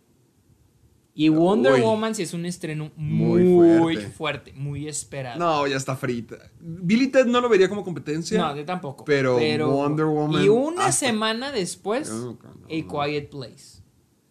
Parte 2. Ah, sí, le va a ir bien a Quiet Place parte 2. Ya la vi, por cierto. Yo siento que The New Mutants la, Está- ya está la destinada a fracasar. Yo siento que nomás buscan un fin de semana vacío Ahí la metemos. y ahí la metemos. Ah. El Conjuro 3 también se estrena el 11 de septiembre.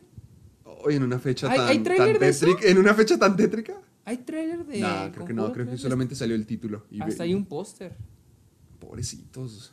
Ay, Pobre no Vera. Farmiga y mi amigo Patrick Wilson. O sea, digo, ¿Quién la dirige? Michael Chávez. El que dirigió La Llorona. Sí. Oh. No, pues con razón, con razón aparecieron. ¿Sí aparecen ahí? No, no, no, no aparecen, aparecen en Annabelle 3. Pero total, no, ya, Sí. la idea del conjuro ya. O sea, no. es que, que sí me gustaría el Conjuro 3, solo para No, concluir no, esa. eh, no, yo nomás. Si no es por James Wan, no. Eso. Yo nomás para concluir la trilogía, Pero no es de James Wan. Pero Ese ese, es ni siquiera es el tema de la noticia. Ya sé. Pero bueno, The New Mutants. Yo creo que ya hemos hablado mucho de esta película. Ah. Sí, ya, lo mismo. Héctor, a ver, en la siguiente noticia, Héctor Ah, me sí. habló sobre unos pósters que se están, Están poniendo en este- China para las Ay, reaperturas de espera, los, los, cines. los perdí, pero- los perdí. Entreten a la gente. Ah, no, sí, aquí están. No, sí, entreten a la gente. Déjame a los ver, Aquí encuentro. les va un chiste. No sé qué, no sé chiste. No, ya sé, se nota en tu día a día. A ver, ¿cu- ¿dónde Aquí encontraste? están, ya los encontré. No, no. a ver, los quiero ver. ok, espera, espera. No son. No es que estos sean pósters de películas que vayan a estar en China. Son, son pósters de escenas de películas que utilizaron para decir, hey, ya vamos a volver. A ver. Y están muy, están muy padres, están muy padres. A ver, a ver, a ver. Mira, ¿qué es lo que estás viendo? Taxi Driver. ¡Ay, está cool! Sí, está padre, pero. Ah, pensé que iba a decir que decía algo. No, no, impor- no, o sea, ¿qué es lo que ves? Bueno, a Travis con un Ah, cubrebocas. ok, ok, ok, sí, a Travis con un Cubrebocas, sí, sí, sí. exacto. O sea, yo pensé, padre. que, yo pensé que había algo escondido, así está muy No, padre. no, no, no, no, sino que está cool de que... Imagina, imagínate esto, parte de la experiencia de ir al cine. Entras al cine y los pósters que están no son de películas que vienen, son estos pósters de películas famosas que conoces y todos están con el coronavirus. A mí se me hace Sí. muy padre. La neta sí está padre. Mí mira, Está muy bueno. Oye, este es de, Ah, de- Amelie, este, en la, la escena de la La- sala de cine, pero tiene un, un cubrebocas. El siguiente es mi favorito. Está muy, está muy bien hecho. Está muy padre, pero el siguiente es el que más me gusta. Ah, ya me, me imaginé. Me ima- Pero, Sí, eh, creo que esto ya lo había visto. está muy que lo- sí, está cool, muy padre. está- padre mejor. por, por Por- el espacio entre ellos. O sea, que aquí está este Sebastián y Mia. Mia de La La Land en la escena del cine, pero traen cubrebocas. Y en vez de estar pegaditos, hay un, Eh, es- hay un asiento que los Eso separa. Está genial. Eso está muy bueno. La Se- neta, se está me muy hace bueno. muy padre, se me hace muy padre todo esto. Te, te los qué dirán los pósters. Back to the cinema. Ah, chance. A lo mejor, o sea, quién sabe que diga todo lo demás, pero al menos eso dice Back to the cinema. La neta está Se, muy me- se me hace muy padre, se me hace muy bonito detalle. Siento que también es Sí, me parte gustó, de... sí me gustó, eso, verdad. eso, me gustaría que tuviéramos pósters mexicanos así y verlos al entrar al cine. Se me hace que sería muy lindo De parte de. Sí, es que tienen que buscar la manera de estimular ¿Qué? la, apertura de... Sí, siento que para Porque comenzar. mucha ¿no? gente se va a sentir muy insegura. Súper insegura volver a... Ah, ver esto me haría feliz al entrar y siento que sería muy Sí, bueno para estará- moral. Estará- que sería bueno para. Es padre. campaña social al final de cuentas y está muy cool. La neta, la neta sí, deberían hacer eso Sí, en todos re- lados. re- revisa los pósters de China, se me hace muy bueno y hasta yo propongo que la gente lo debería. Le voy a decir a mis amigos de Cinepolis. Que hagan unos que hagan así. Algo así, a ver si se atreven, a ver si, si se puede más bien. Pero No, Me imagino que tendrás que conseguir los derechos. los ¿no? derechos de la imagen, pero. Pues. Yo creo que sí No es sé, la neta, yo no, sé creo- qué no- tan no- no sé qué tan sea difícil, posible, porque tan- pues ve, o sea, consiguen imágenes de pósters para Cinepolis Click y cosas así. Consiguen imágenes para. Sí, pues eso Pues sí. podría ser, podría ser. Yo nomás digo que están bien bonitos. Pero seguimos con, hablando de remakes, que es lo Ah, que ¿qué- qué- mejor se sigue, le da a la sigue? industria. Ah. Luca, el que no podemos pronunciar, Lu- Luca Guadagnino, Sí. Va a dirigir el remake de Scarface. La otra que vez- será escrito por los hermanos Cohen. La otra vez estaba pensando en películas que nunca deberían de tener remake. Por ejemplo, me pregunté si en 40 años alguien haría un remake de una película de Tarantino. Y yo me puse a pensar de que, no, no creo. Pues Scarface es el remake de un remake. Ah, sí, bueno, yo no. yo Digo, es el se- este sería el remake de un remake. Scarface es con, con este... Al- ¿Quién es? Al Pacino, Al ¿verdad? Pacino. Es decir, Dustin Hoffman. Es un remake. De- ¿Y cuál es la original? Es de 1936, creo. ¿También americana o es italiana? En 1932, ¿no? Creo que sí es americano. Hay dos versiones previas. Oh, hay dos. Hay dos. Una en el 32, En el y 32. en el 80. y- Ah, ah, Ah, ah, pues es- perdóname, perdóname. Sí, pues esa es la otra. La, la 83 y luego ya va a estar la... ¿De qué año? ¿Cuándo va a salir esto? Ah. ¿Y, y sigue en pie Diego Luna, porque Diego Luna... Es verdad. Se me había Sí, olvidado. sí, Diego sí, Luna va a ser Tony. Montana. Sí.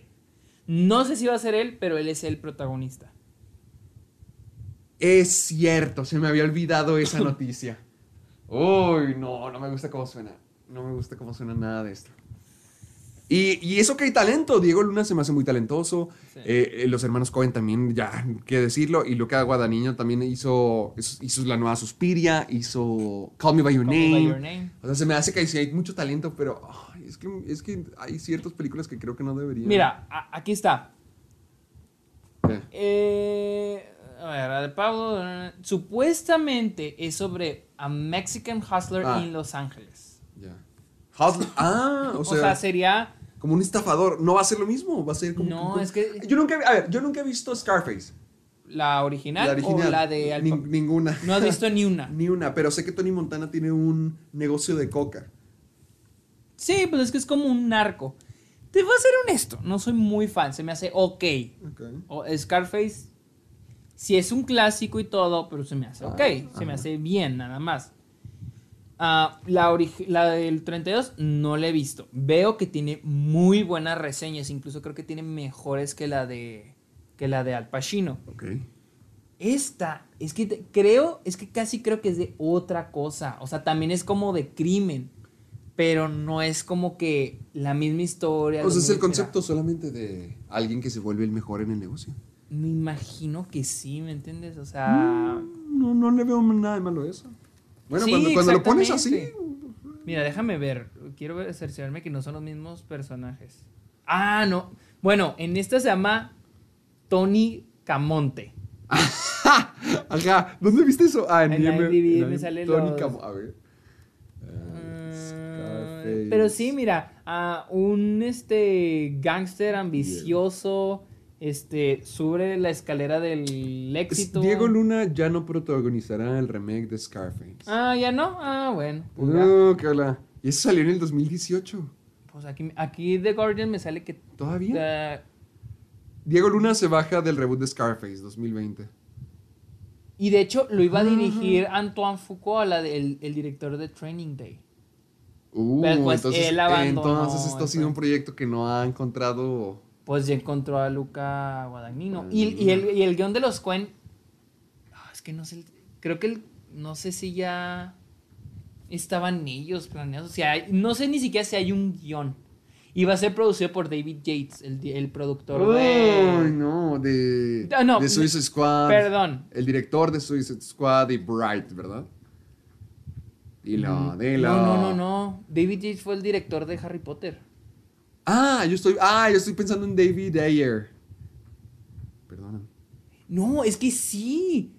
Esta, esta- no es cierto, estoy leyendo de que esta película estaba así de que tiene una historia. Mira, por O ejemplo, sea, no ha podido encontrar sí, salida. primero la iba a producir Martin Bregman, que fue el que produjo la de Brian De Palma, la de Scarface. Y la iba a dirigir David Yates, el de Harry Potter.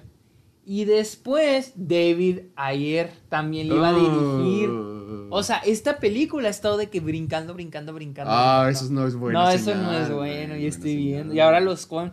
Digo, a diferencia de muchas películas, esta ya terminó, de, llamémoslo, en manos más confiables. Pero, Pues no sé. No sé, esa, es, ese, ese historial que trae, no. No sé, me gusta el concepto de que no tenga que ser la misma historia, que a lo mejor nomás es el concepto de alguien que se convierte en el número uno. Pero con lo que me dijiste de que está saltando de director, de talento, talento, no, no, no sé sí, qué. está. Se me Ese sí me pone a dudar. Exactamente. Uf, no porque, sé. porque el director que ahorita está se me hace uno bueno. Sí, sí, y los escritores Cohen, yo confío también- mucho en sí, o ellos. sea, también son buenos escritores, pero Anton Fuqua, Ya, te digo, ya brincó David Ayer, David Yates. David Yates, ya, pasó por tres directores. ¿Por qué no? Porque no se puede. Hay algo. Y no me, no me extrañaría que Diego Luna ya se hubiera salido. Pues es que también sí dices, no, pues el proyecto Tam- nomás tam- no lo también hace. está eso, perdió su protagonista. Entonces, Oh, eso no es bueno. mm, no lo sé, la neta se me hace... Ahora, Diego Luna está en, en este Narcos México. No sé si él quiera protagonizar un personaje similar. Yo, si se subió fue por algo. Pues sí, pero ¿hace cuándo fue eso? En el 2017. No sé. También, no ¿ya sé. cuántos años lleva en producción esta cosa? Desde el 2017 dijeron que Diego Luna iba a ser. Sí. De hecho, esta cosa sale que desde el 2014 se Oh. tenía planeado empezar este... la producción. La- la- con, con el primer productor, que fue el que el mismo que hizo, el mismo que produjo Scarface con Al ¿Brian De. Palma? O sea, Brian De Palma fue el director, pero Ah, ok, ok. Martin, Martin Bregman, él, Ok. él produjo la, la, la Scarface y ujú. iba, e iba a producir, pero pues al parecer ya no. Uh, no, no suena como que esto vaya a salir bien. quién sabe ya, honestamente, qué plan traiga, pero... A ver, tú dale, tú dale la siguiente mejor. Pues hace poquito se, se confirmó que Disney Plus está desarrollando la serie Percy Jackson. Yo no soy. Yo, o sea, yo no soy yo no sé, fanático. yo he visto que, que mucha gente está emocionada, pero honestamente yo no soy fan. No sé qué pienses tú. Yo ni, yo ni siquiera Ni, ni vi. las nuevas películas también. Ni yo he visto. Ay, es que no sé. Te preguntaré esto, me- me- eh, porque no tengo nada que decir de Percy Jackson, nunca me llamó la atención. ¿Qué opinas de que vaya a Disney Plus? ¿Qué opinas? Ahorita Pero que ya que, llevamos varios meses. es que los derechos de, de las publicaciones las tiene Fox. Y ya sé que es parte de Disney. Entonces. Pero ¿qué opinas de que Disney vaya a hacer una, Una serie, de serie. este? Es que ahorita yo ya estoy en un punto donde casi ya no confío en, en las cosas que salgan de Disney y también siento que Disney Plus es solamente un lugar para la nostalgia de Disney y que lo nuevo no es lo que pega.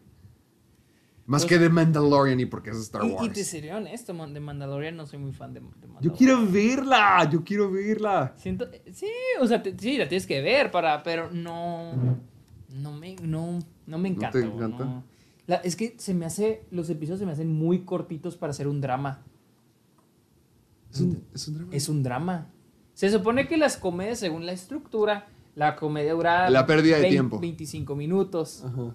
Y, y los dramas son 45 minutos. Ah, ok, ya entendí. Pero esta dura a veces 35 minutos, 36 minutos. Eh, y a yo pienso veces. que está bien. ya ve- Yo pienso que está bien. es que a veces siente que no pasa nada. Literal es de que. Tengo como que, verla. tiene que ir de punto A a punto B y luego de repente le pasan aventuras. Entonces no sé. No, siento que a veces no iba nada, pero. No sé, yo ni siquiera no la acabé. Mejor le dije a Fernando que me. Que te lo me spoileara todo. contara todo lo que pasaba. Ya, me contó Ah, pero una nueva serie de Percy Jackson. no. Sí, no, la neta, a mí Un poquito. No, pero bueno. nunca me ha llamado. Yo siento que es la, la misma idea que muchos dicen de Harry Potter, que yo amo Harry Potter. De eso de fantasía y así. Pero ¿qué es? O sea, es con la cultura griega, ¿no? Con la Sí. mitología griega. Pero es fantasía. Sí, en forma fantástica. Porque sé que Entonces- uno de sus amigos era un fauno. Ah, entonces la neta no, no. No, no me tiene llama, interés. honestamente, no me interesa Percy Jackson. Una disculpa a los que sí les gusta. No digo que sea malo, pero simplemente, pues no, nunca. Ni siquiera ve las películas más nuevas. La serie que sí me interesa es la siguiente. Ah, pues, que te va dejando interesar porque ya cancelaron The, The Purge. Porque Ah, pa- ah, Dios, por mira, si no lo te vi, sabían, nunca te vi. por si no lo sabían, había una serie de The Purge, la que es este, Esta imagen, creo que, creo que de la serie de Purge se basaba en hacer la mayor ¿Qué cantidad es de máscaras que se pueda. Yo creo que intentó mucho eso de ¿Ve? vender ¿Ve las máscaras? Es que era lo único que cambiaba, tres. De todas las, de todas las películas, lo único que cambiaba Eran eran las máscaras. máscaras. O cómo se vestían los raros. Honestamente, The Purge Era todo. siento que es una franquicia con una historia con mucho potencial, Sí. pero todo quedó muy Y, superficial. y podría ser un potencial para los dos lados. Puede ser una, una franquicia seria Ajá. y puede ser una franquicia de comedia. La última que vimos, la 4, la de Election Year, yo me la pasé increíble, Sergio. Vería 10 pe- películas más así. Pero es, de, es, pero es que ni siquiera es de comedia, o sea, da Ese es risa el punto, debió de haber sido más de comedia. Cuando tienes a, a chicas psicóticas diciendo, tú no me vendiste chocolate y por eso te voy a matar, eres una franquicia de comedia. Es que, honestamente, siento que se tomaron muy en serio a esos mismos y no te, y- eh, a ellos mismos y no tenían los recursos para tomarse en serio a sí Sí, mismos. no tenían ni buenas actuaciones, ni buenas No. ideas. Solo Ethan Hawke en la primera. Solo Ethan Hawke en la primera y también tenían a Frank Grillo, que se me hace una buena estrella de acción. Pero también está eso, se convirtió también en cosas de acción. Porque Frank Grillo Sí, sí, sal- salían a enfrentarse a los Porque locos. primero, al principio te la pintaban como thriller, luego terror y luego ter- ya terminó, sí, Acción. terminó siendo Y luego la otra, la última fue Y comedia para luego carreras de carros y luego Sí, algo musical. Imposible. mí. Musical. Y esto, es que lo único, lo único que es The Purge ya era el estilo de que el estilo, qué tan retorcido podemos hacer todo. Lo único que llama la atención de esto son las máscaras. Sí, y era lo que una vez dijiste, de que ya ni siquiera. Hablando de las películas, porque yo no, neta, yo no tengo ni idea de la, de la serie. Pero hablando de las películas, yo siento que llegaba al punto como que te ponía como si todo el mundo fuera un psicópata.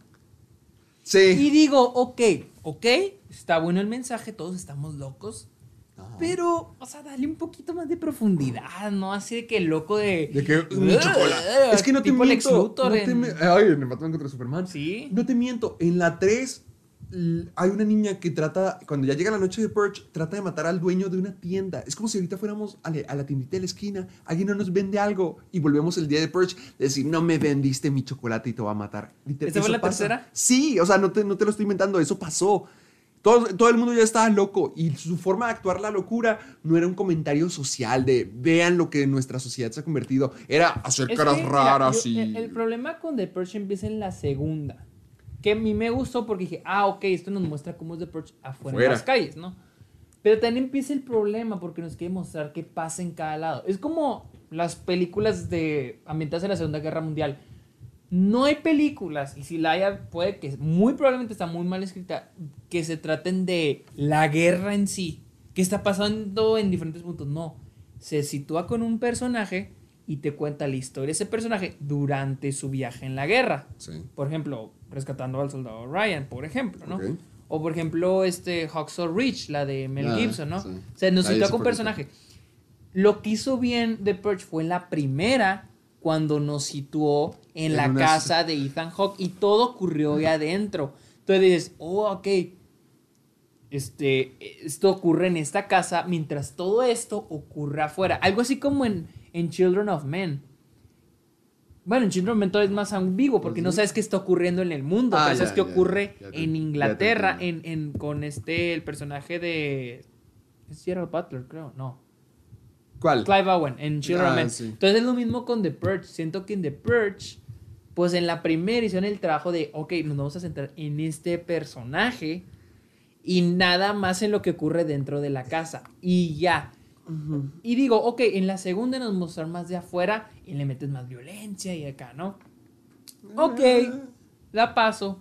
Pero ya la tercera ya querían mostrar qué Ah, pasaba en diferentes puntos y mezclan cada personaje porque se querían querían abarrotar, abarrotar todo de Todo qué pasaría con los ricos y qué pasaría con los pobres Sí, y qué sí, pasaría si este personaje entonces todo lo ponían todo combinado Concuerdo. y ya no salía. E- Es que está padre la idea de hacer el mundo más grande, porque, ese era- de hecho, esa fue una crítica que yo vi de la primera película, que decía, tienes una posibilidad gigantesca allá afuera y no la estás aprovechando, que con la segunda, yo he escuchado que la segunda es la mejor por eso mismo, porque salen, pero la tercera ya se engolosinó mucho en expandirse, en Es darle... que la, la primera tal vez hubiera funcionado como un spin-off. O, o funciona como es, como una como parte dentro de una peli- Sí. dentro de esto. Y, pero me y sí me gusta la idea de hacerlo más grande, pero ya se convirtió en, en mostrar más y más y más. Sí, de que sí, vean sí, este loco, eh, este loco usa esta máscara y tiene esta arma. Estos locos. Y luego unas tienen- armas bien raras. Sí, gigantescas, Como, güey. pero pues obviamente para choquear, o sea. E- Es que ese fue el punto, choquear. en- mientras que más impresionables, mejor. Ese fue el problema. Pudieron haber hecho esta misma historia a grande escala, pero sin perder la clase ni la dignidad de miren, más locos, más locos, más locos. Sí. ¿Quién sabe cómo haya estado la serie? Ahora, ahora me intriga porque... No, sí había visto que sí está muy mala. Pero ¿qué haces en una serie de The Purge con un día al año? Entonces, ¿cada episodio es uno diferente? ¿O, o todo- toda una temporada es durante una Purge? Porque, no, es que se supone. Yo había leído cuan- antes de que se estrenara que se iba a tratar de. de qué pasa en, en el año antes de, de cada. O sea, pasa... a- ¿Qué es lo que pasa antes del único momento evento interesante? Digo, honestamente sí me daría curiosidad ver qué pasa. O sea, la política, que Pero, veamos. pero aquí mi pero es de que entonces, ¿qué es lo choqueante? O sea, ¿qué es lo choqueante si no vas a ver... Esta, o sea, se me hace interesante la idea, pero pues no, entonces no trates de choquear porque no hay manera de poner algo choqueante a menos de que lo forces. Entonces, Nel, qué bueno que se fue. sí, ya, tan tan, se acabó The Purge la serie y creo que por ahí también vi que se retrasó la peli, la quinta película porque... Sí van a seguir saliendo. Sí, por ahí. Qué bueno, porque pero- vamos a ir a verla. Ay, no. Pero bueno, volvemos. Oh, ahora, precuela, ahora es precuela. Charlize. ¡Ay! no hablamos de nada original hoy. No. Charlize Theron no interpretará a Furiosa en la precuela de Mad Max. Este. George Miller, el director de Mad, Mad Max. Max, y también Babe. ya- Y Puerquito- y de Babe. Puerquito y de la Happy. Feet. Ah, Ganador del Oscar por Happy Ganador Feet. del Oscar. Ah, pues Babe estuvo nominada al Oscar también. Así Ah, que ¿por no la qué? ganó. Mejor-. Película del año. Tú, y mejor director. ¡Wow! ¿Qué- qué- ¿Contra quién, ¿Contra quién perdió? No me acuerdo. ¿Qué- ¿De qué año es? 95, creo. No, la neta no. Porque Pulp Fiction Pero bueno, vamos a la noticia. Lo, lo va a buscar. Este, Charlize Theron no interpretará a Furiosa porque. mm, porque, la- eh, eh, bueno, esta va a ser una precuela sobre el- los orígenes de Furiosa, yo creo. Pero este George Miller, el director, dijo que él no quiere usar lo que ahora han usado para rejuvenecer. Muy bien, muy bien. A través de CGI. Te voy a ser honesto, no estoy en contra de esa tecnología. La neta, no estoy en contra. No, sí funciona muy bien. Sí, te- en Guardianes de la Galaxia 2, Kurt Russell se ve igualito y siento que lo han estado perfeccionando. Desde Tony Stark de Civil War hasta el Kurt Russell de Guardianes de la Galaxia. Hasta eh, Samuel L. Jackson en Capitana Marvel. Perfecto. Sí, sí, sí, sí, pero... Ah, digo, no sé, honestamente no sé si va a ser furiosa de niña, de adolescente, pero... No importa. Pero honestamente sí estaría raro ver a Charlize Theron, no Más sé, sería un poco... Joven, porque pues es que no es, Sería- no es como que la puedas. Sí, siento que es mejor este conseguir una actriz. Sí. Que ahora, Charlize Theron hizo un muy buen trabajo como Furiosa.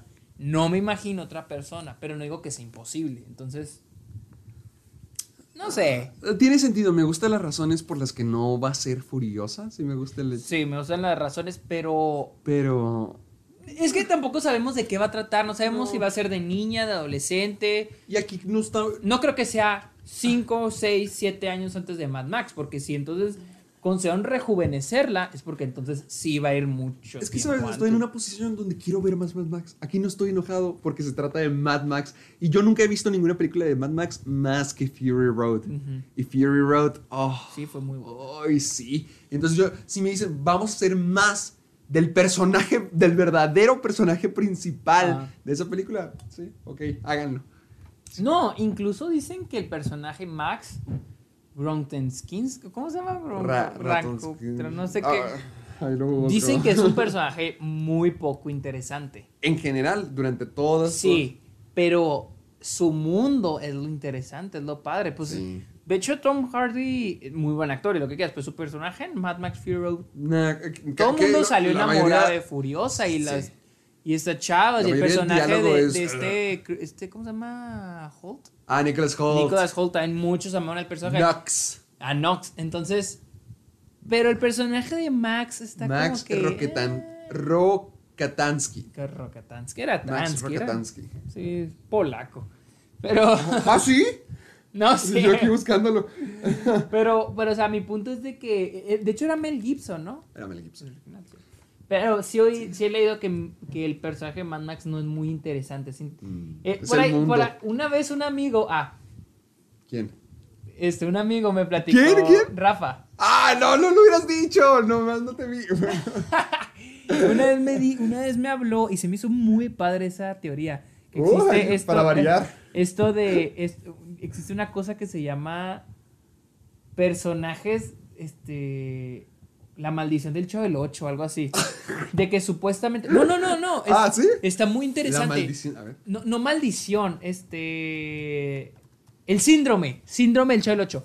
Que cuando, se- cuando, el, cuando el personaje principal es muy poco interesante, pero los personajes a su alrededor son muy, muy ¿Y interesantes. por qué síndrome del chavo del 8? Porque el chavo, dice el Chavo del 8. Chavo del 8 es interesante. El personaje del Chavo del 8 dice: es aburrido, no sé nada. ¿Quién, te, ¿Quién se te hace padre? Don Ramón, la, chilindrin- la chilindrina, ¿quiénes se hacen reír? Kiko, Doña Florinda, la relación que ella tiene con. Eso el se inventó. Rafa. No, no, él dijo que nadie lo leyó. El chavo del 8 no me parece como que los señales y digas, ay, el chavo es el peor Pero es que personaje si quitas, es que- pero si quitas a los personajes, no, no hay nada. honestamente, no siento que haya mucho. Pero, por ejemplo, si le quitas a Don Ramón, si le quitas a la chilindrina, si le quitas a Doña Florinda, ¿qué le queda a Don Ramón? Puedes decir lo mismo de cualquier personaje de ellos. Lo que importa es cómo interactúan entre ellos. Porque imagínate, unas, No, una- siento- nomás la Doña Florinda y Kiko. ¿Qué pasa? No, no, no, no. Al, otro- al último se complementan entre ellos. Pero siento que si quitas al chavo, ¿Nada pasa? siento que quita, o sea, quita al chavo. Si quitas a Doña Florinda, sí, te apuesto que hay un cambio. Con Don Ramón, Sí. a los que ven el Bueno, pues- resumo, la decadencia del chavo lo dijo. Con sacaron a Don Ramón, se sintió diferente. Con sacaron a Kiko, ¿Lo sacaron o se murió Don Ramón? no. O sea, él se salió. eh, Haz de cuenta que, Ah. según te lo resumo, Oh, Kiko y este Roberto Gómez Bolaños se enojaron. Sí, que- Kiko se fue. Ajá. Y de ahí también se sintió diferente. Al ratito, Ramón Valdés se fue con Kiko. A los años, no sé, se fue con Kiko. ¿Se fue con él? Ajá, lo siguió. Ah, y don Ramón se fue. Porque hay, he visto un clip de Kiko bailando donde Don Ramón tiene como que una frutería o algo así. Sí, Entonces eso es otro programa. Creo que ese es otro programa. Pero ¿cuál fue? Ahora estoy, Porque- ahora estoy intrigado por saber dónde estaba Don Ramón. Te recomiendo la decadencia del chavo en Te lo resumo. No, mejor me he hecho las ocho temporadas del chavo. No, no, la neta sí está muy bueno. Sí. Es que te lo pone como Yo comentario. sé, está yo muy sé, bueno. sí me gusta, te lo entonces, entonces, este, supuestamente se fue a Venezuela y ahí trajo, creo, Venezuela. Ya, ya, bueno, primero se fue Kiko cuando, por, ah, porque, pues, ¿quién era súper poderoso? Este Roberto Gómez Bolaño, que trabajaba para súper Televisa. Entonces a Kiko no le dieron trabajo en ninguna televisora en ¡Qué México. zarro! Y se tuvo que ir a otro país. ¿Qué es? Se Y- fue a Argentina. Mm, no sé, no sé que se fue a Venezuela. Venezuela. Y Ramón Valdés, creo que a los. Él continuó toda una temporada, creo, y creo que Pobrecito. salió peleado con Roberto Gómez Uh, Bolaño y la- se fue con Kiko. Mira. Entonces, sí, o sea, si sacas al chavo, la neta, de ese programa, yo creo que Vale. no. Digo, no vale. O sea, No, como que sí, no sigue igual, no importa. Te ríes con Don... Porque siento que hay una química entre los otros personajes. Y si sacas otro personaje, a- ahí siento que cambia ya. Pero si sacas al chavo, siento que no. Porque, por ejemplo, Doña Florinda y Don Ramón tienen una química, ¿no? Sí. Es Doña Florinda y Kiko tienen Que una química. Doña Florinda y este el Girafales, el Girafales tiene una química, ¿sí? Don Ramón y la Chilindrina tienen una química. sí. Sí. El chavo no, pues sí hay una química, pero no hay así algo que digas. Pues es, que era el chavo reaccionando ante los demás personajes porque Pero, él, él era pobre, no tenía nada que ofrecer y era como los demás personajes se metían. Exactamente. Entonces era ese, eso que se llama el síndrome del chavo del 8. y, me la- y me dijo, poniéndome ejemplo, él dijo, es que yo siento que el síndrome del chavo del 8. Todo inició porque me dijo, es que yo siento que en Harry Potter existe el síndrome del chavo del 8. Y dije, ah, hijo, Ah, o sea, ¿qué es eso? Harry, y no. ya me dijo, no, pues eso es esto. Y le dije, y ahí sí le dije, mira, ahí no, ahí difiero porque siento que Harry Potter, quitas Harry Potter y no, pues no. No es como que sea mal. No, no, no, pero si quitas a Harry Potter, no es. O sea, siento que sí pierde algo. Y te digo, sí, con el chavo. pero el personaje, siento que uno de los personajes menos interesantes de Harry Potter es Harry. Siento que puedo- él es muy interesante porque es el centro de la historia y es el elegido, pero piensa los demás, los siento que conozco más a los demás personajes o tengo más una memoria o hasta se me hacen más llamativos los demás personajes que Harry. Bueno, ahí no sé. E- esa es otra, más llamativos. En ¿el- chavo, ¿qué otro personaje es llamativo aparte? O sea, digo, digo, todos los personajes son llamativos. El chavo no es. Sí, sí es llamativo. El chavo sí le llamativo la porque es pobre y le porque le da la chipio. Pero pues es lo mismo, es pobre, es pobre, es lo mismo que con Harry Potter. Sí, Harry Potter es el centro porque pues se murieron Sí. sus papás, es el elegido. Y hasta eso, la historia sigue la- el, viaje de Harry Potter. En el chavo no. En el chavo te puedes enfocar en un episodio en Don Ramón y sin poner al chavo y probablemente ni te das cuenta. ¿Un punto? Yo siento que si haces un episodio nada más de todos, de algún, enfocándote, no sé, en, en Don Ramón Sí funciona. y funciona. Es más, puedes quitar al chavo y ni te das cuenta que no está el chavo. A ver, ¿y en Star Wars funciona? ¿Crees que haya síndrome de chavo? Mm. Con Luke. Con Luke. Porque piénsalo, Darth Vader, Luke, Han Han Solo, hasta la princesa Leia. hasta los sí androides, hasta los androides. Yo siento que sí un poco. El Lord of the. Rings. Ahora, no te estoy diciendo, no te estoy ¡Uh, diciendo puros que... protagonistas chafas! Ahora, te estoy, ahora, no te estoy diciendo que sean chafas. No, te estoy pero diciendo que los demás- Que, que, a- que con el chavo sí digo y lo puedes quitar. Pero, por ejemplo, con Harry Potter no lo puedes quitar. Con Luke, no, lo, puedes quitar. A este Frodo no lo puedes quitar. Pero siento que sí son más llamativos los personajes a su alrededor que ellos mismos. Pero, ¿crees que sea porque necesitamos ponernos en el puesto del protagonista? Porque a veces necesitamos sentirnos más relacionados con el protagonista más que nadie. Entonces él es el que más se tiene que parecer a nosotros y nosotros no tenemos una aventura espacial, ni somos el elegido, ni nada. ¿Crees que sea por eso que se da tan fácil el síndrome del Chavo el 8? Por el hacerle protagonista parecido a quien lo ve. Pero es que. Es que cuando son los viajes de personajes así grandes, como es Harry Potter, como es Star Wars, como es este. Lord of the Rings. Tal vez porque. Por elegir una película random. El Gran Lebowski. Ok, ok. Todos los personajes, incluso el dude, El dude eh, son llamativos, son Sí. interesantes. Otra película. Transpotting que vimos. Ta- Renton, Todos los Renton me pareció el mejor. Son interesantes, son muy llamativos todos. Sí. Algo más popular. Avengers, vamos, no nos veamos, Marvel. Tony. Yo siento que Tony es llamativo. Sí. ¿sí? Siento que en algún punto sí ya se vuelve repetitivo, la neta. Sí. Siento que se vuelve repetitivo, pero eh, es llamativo. ¿sí? Los demás personajes también, pero ya son los demás. Pero también aquí hay un pero de que a pesar de que el centro del universo es Tony Stark, no siento que sea así. No tenga el papel de protagonista. Mm. Porque de cualquier manera te tienes que enfocar en todos. Sí, sí, sí. Ahora que lo pienso, no. Es que Ah, no que tenemos. Rafa la Nos dejó pensando. ¿Ves? Me lo subestimaste ahorita que lo mencioné. Sí, o sea, y Cada, me- vez que me lo mencionas. Pero esos viajes así grandes, por ejemplo, una, por ejemplo, ET. Elliot. Tenemos a Elliot. Hasta cierto punto. No, no, con Elliot, eh, con Ete, por ejemplo, pienso más en Ete o hasta pienso más en Drew Barrymore. O en el hermano mayor. O en el hermano mayor también. Buen punto. O por ejemplo, bueno, tú no has visto Tiburón. Pero ahorita que la pienso, Tiburón, piensas en el, en el, el, el que les ayuda a agarrar al tiburón, el que agarra, el que rasca el pizarrón. Yo nomás lo he visto una vez. Ah, de ahí viene eso. Sí, Es- sí, de ahí viene. Porque eso lo ponen en todos lados. Y el protagonista no se me hace tan llamativo en, en Jaws. ¿Qué otra? ¿Qué otra? Di- Hay otro ejemplo. Jurassic Park. Jurassic Park no la he visto. Eh, yo tampoco la he visto así completa, pero al menos el, el doctor. Ah, y este, Ian el- Malcolm es mucho mejor que, que los protagonistas. Que está. Ay, ¿Cómo se llama? Pero el, el- el- el protagonista es este Sam Neill, ¿no? Que Sam Neill, exactamente. Pero a mí Y- se me hace el llamativo. Bueno, es que no los hemos visto, la neta, no sé. Sí, o sea, ya estamos Opinando por lo que película no. que no hemos visto. No, es que ¿Qué otra, otra, otra película? O franquicia. Volver al futuro, Marty se me hace llamativo. Marty sí es muy Marty sí se llamativo. me hace más importante. Pero es que si te puedes a pensar, el Doc es más llamativo. El- se me hace mil veces más llamativo Beef. Beef, exacto. Los papás también son favorito. más ¿Ya llamativos. viste los Funko Pops de Nuevos de Volver al Futuro? Sí, sí, los vi. Están bien bonitos, quiero el de Beef. Bueno, pero, pero al final Sí. de cuentas creo que...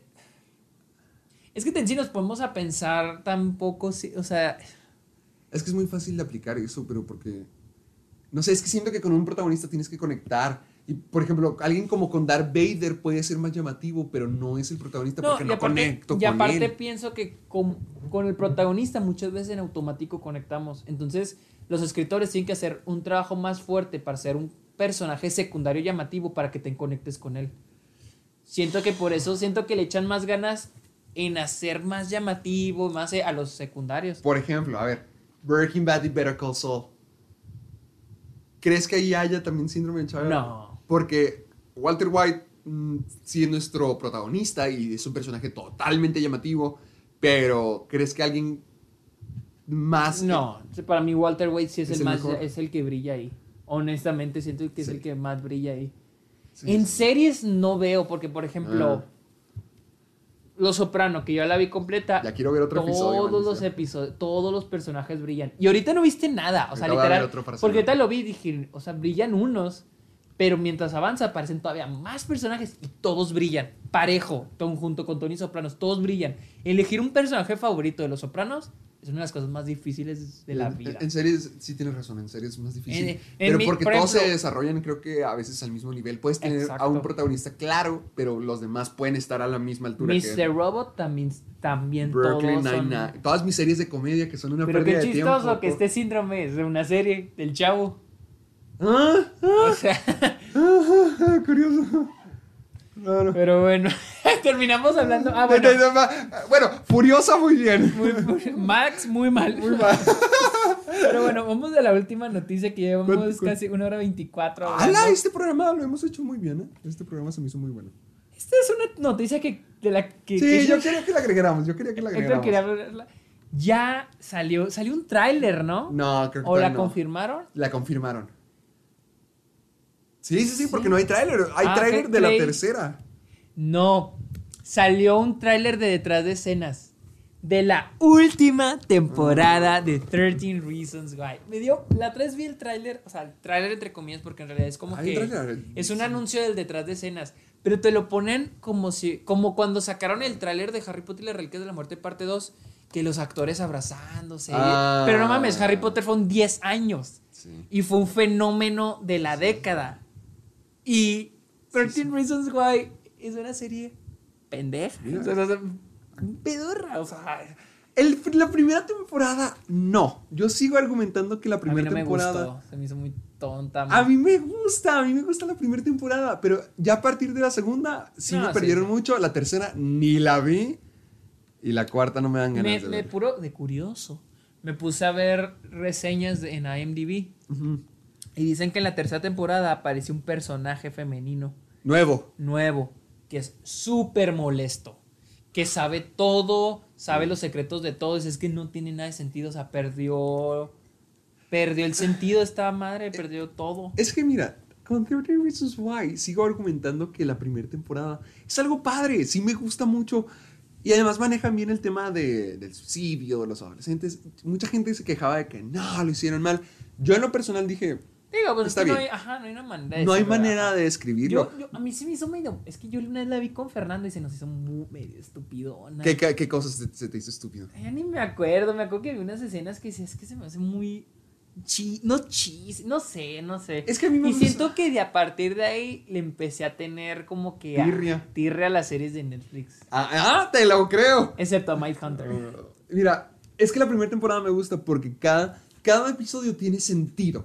Porque son 13 episodios diferentes y 13 personas diferentes. Para mí, la primera temporada tiene sentido. Y además, porque quiero ver qué es lo que ocurrió con cada persona. Tienes Sí. como que algo que seguir.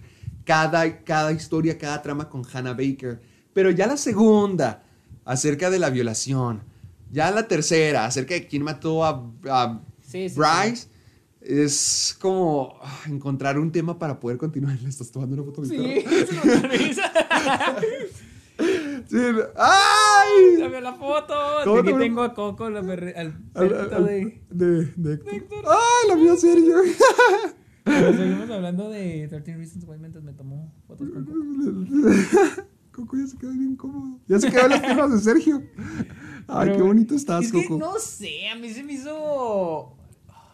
Yo vi que había mucha gente que no, es que el suicidio es un tema que del que no se debe de hablar. Nah, sí se debe de hablar y no se debe de hablar como alguna gente lo exija. Yo siento que hay diferentes formas de interpretarlo. Por ejemplo, con lo de Juno. Juno es un tema acerca de embarazo Sí, adolescente, ajá. pero no puedes decir Juno es la película de embarazo adolescente, Sí, sino es no, el no. caso de esta Y- chica. Y, ese- y, eh, de hecho, yo siento que fue un problema con 13 Reasons Why. De que te hubo gente de que era de que es que esta serie debe ser un ejemplo. no sé Entonces, es que no debe ser ni un ejemplo ni, ni algo malo, porque mucha gente Sí, ¿no? decía como que, ay, esta tipa está muy tonta, esta tipa... Pues Sí, sí, y- sí. ella tomó sus... Decían, no debió haber hecho esto, no debió... Pues obvio, muchas cosas no debieron de haber sido hechas de una persona que está contemplando el suicidio. Exactamente. Pero, pasan. E- Eso es un problema que siempre he tenido con muchas personas, no decir nombres, pero a veces de que hay gente que cuando una película quieren que los personajes actúen como si como si estás grabando para Instagram. Sí, pero, pero te falta Coco, levántalo. Coquito, no, deja que se la... ¡Ah! Está grabando en Instagram, Héctor.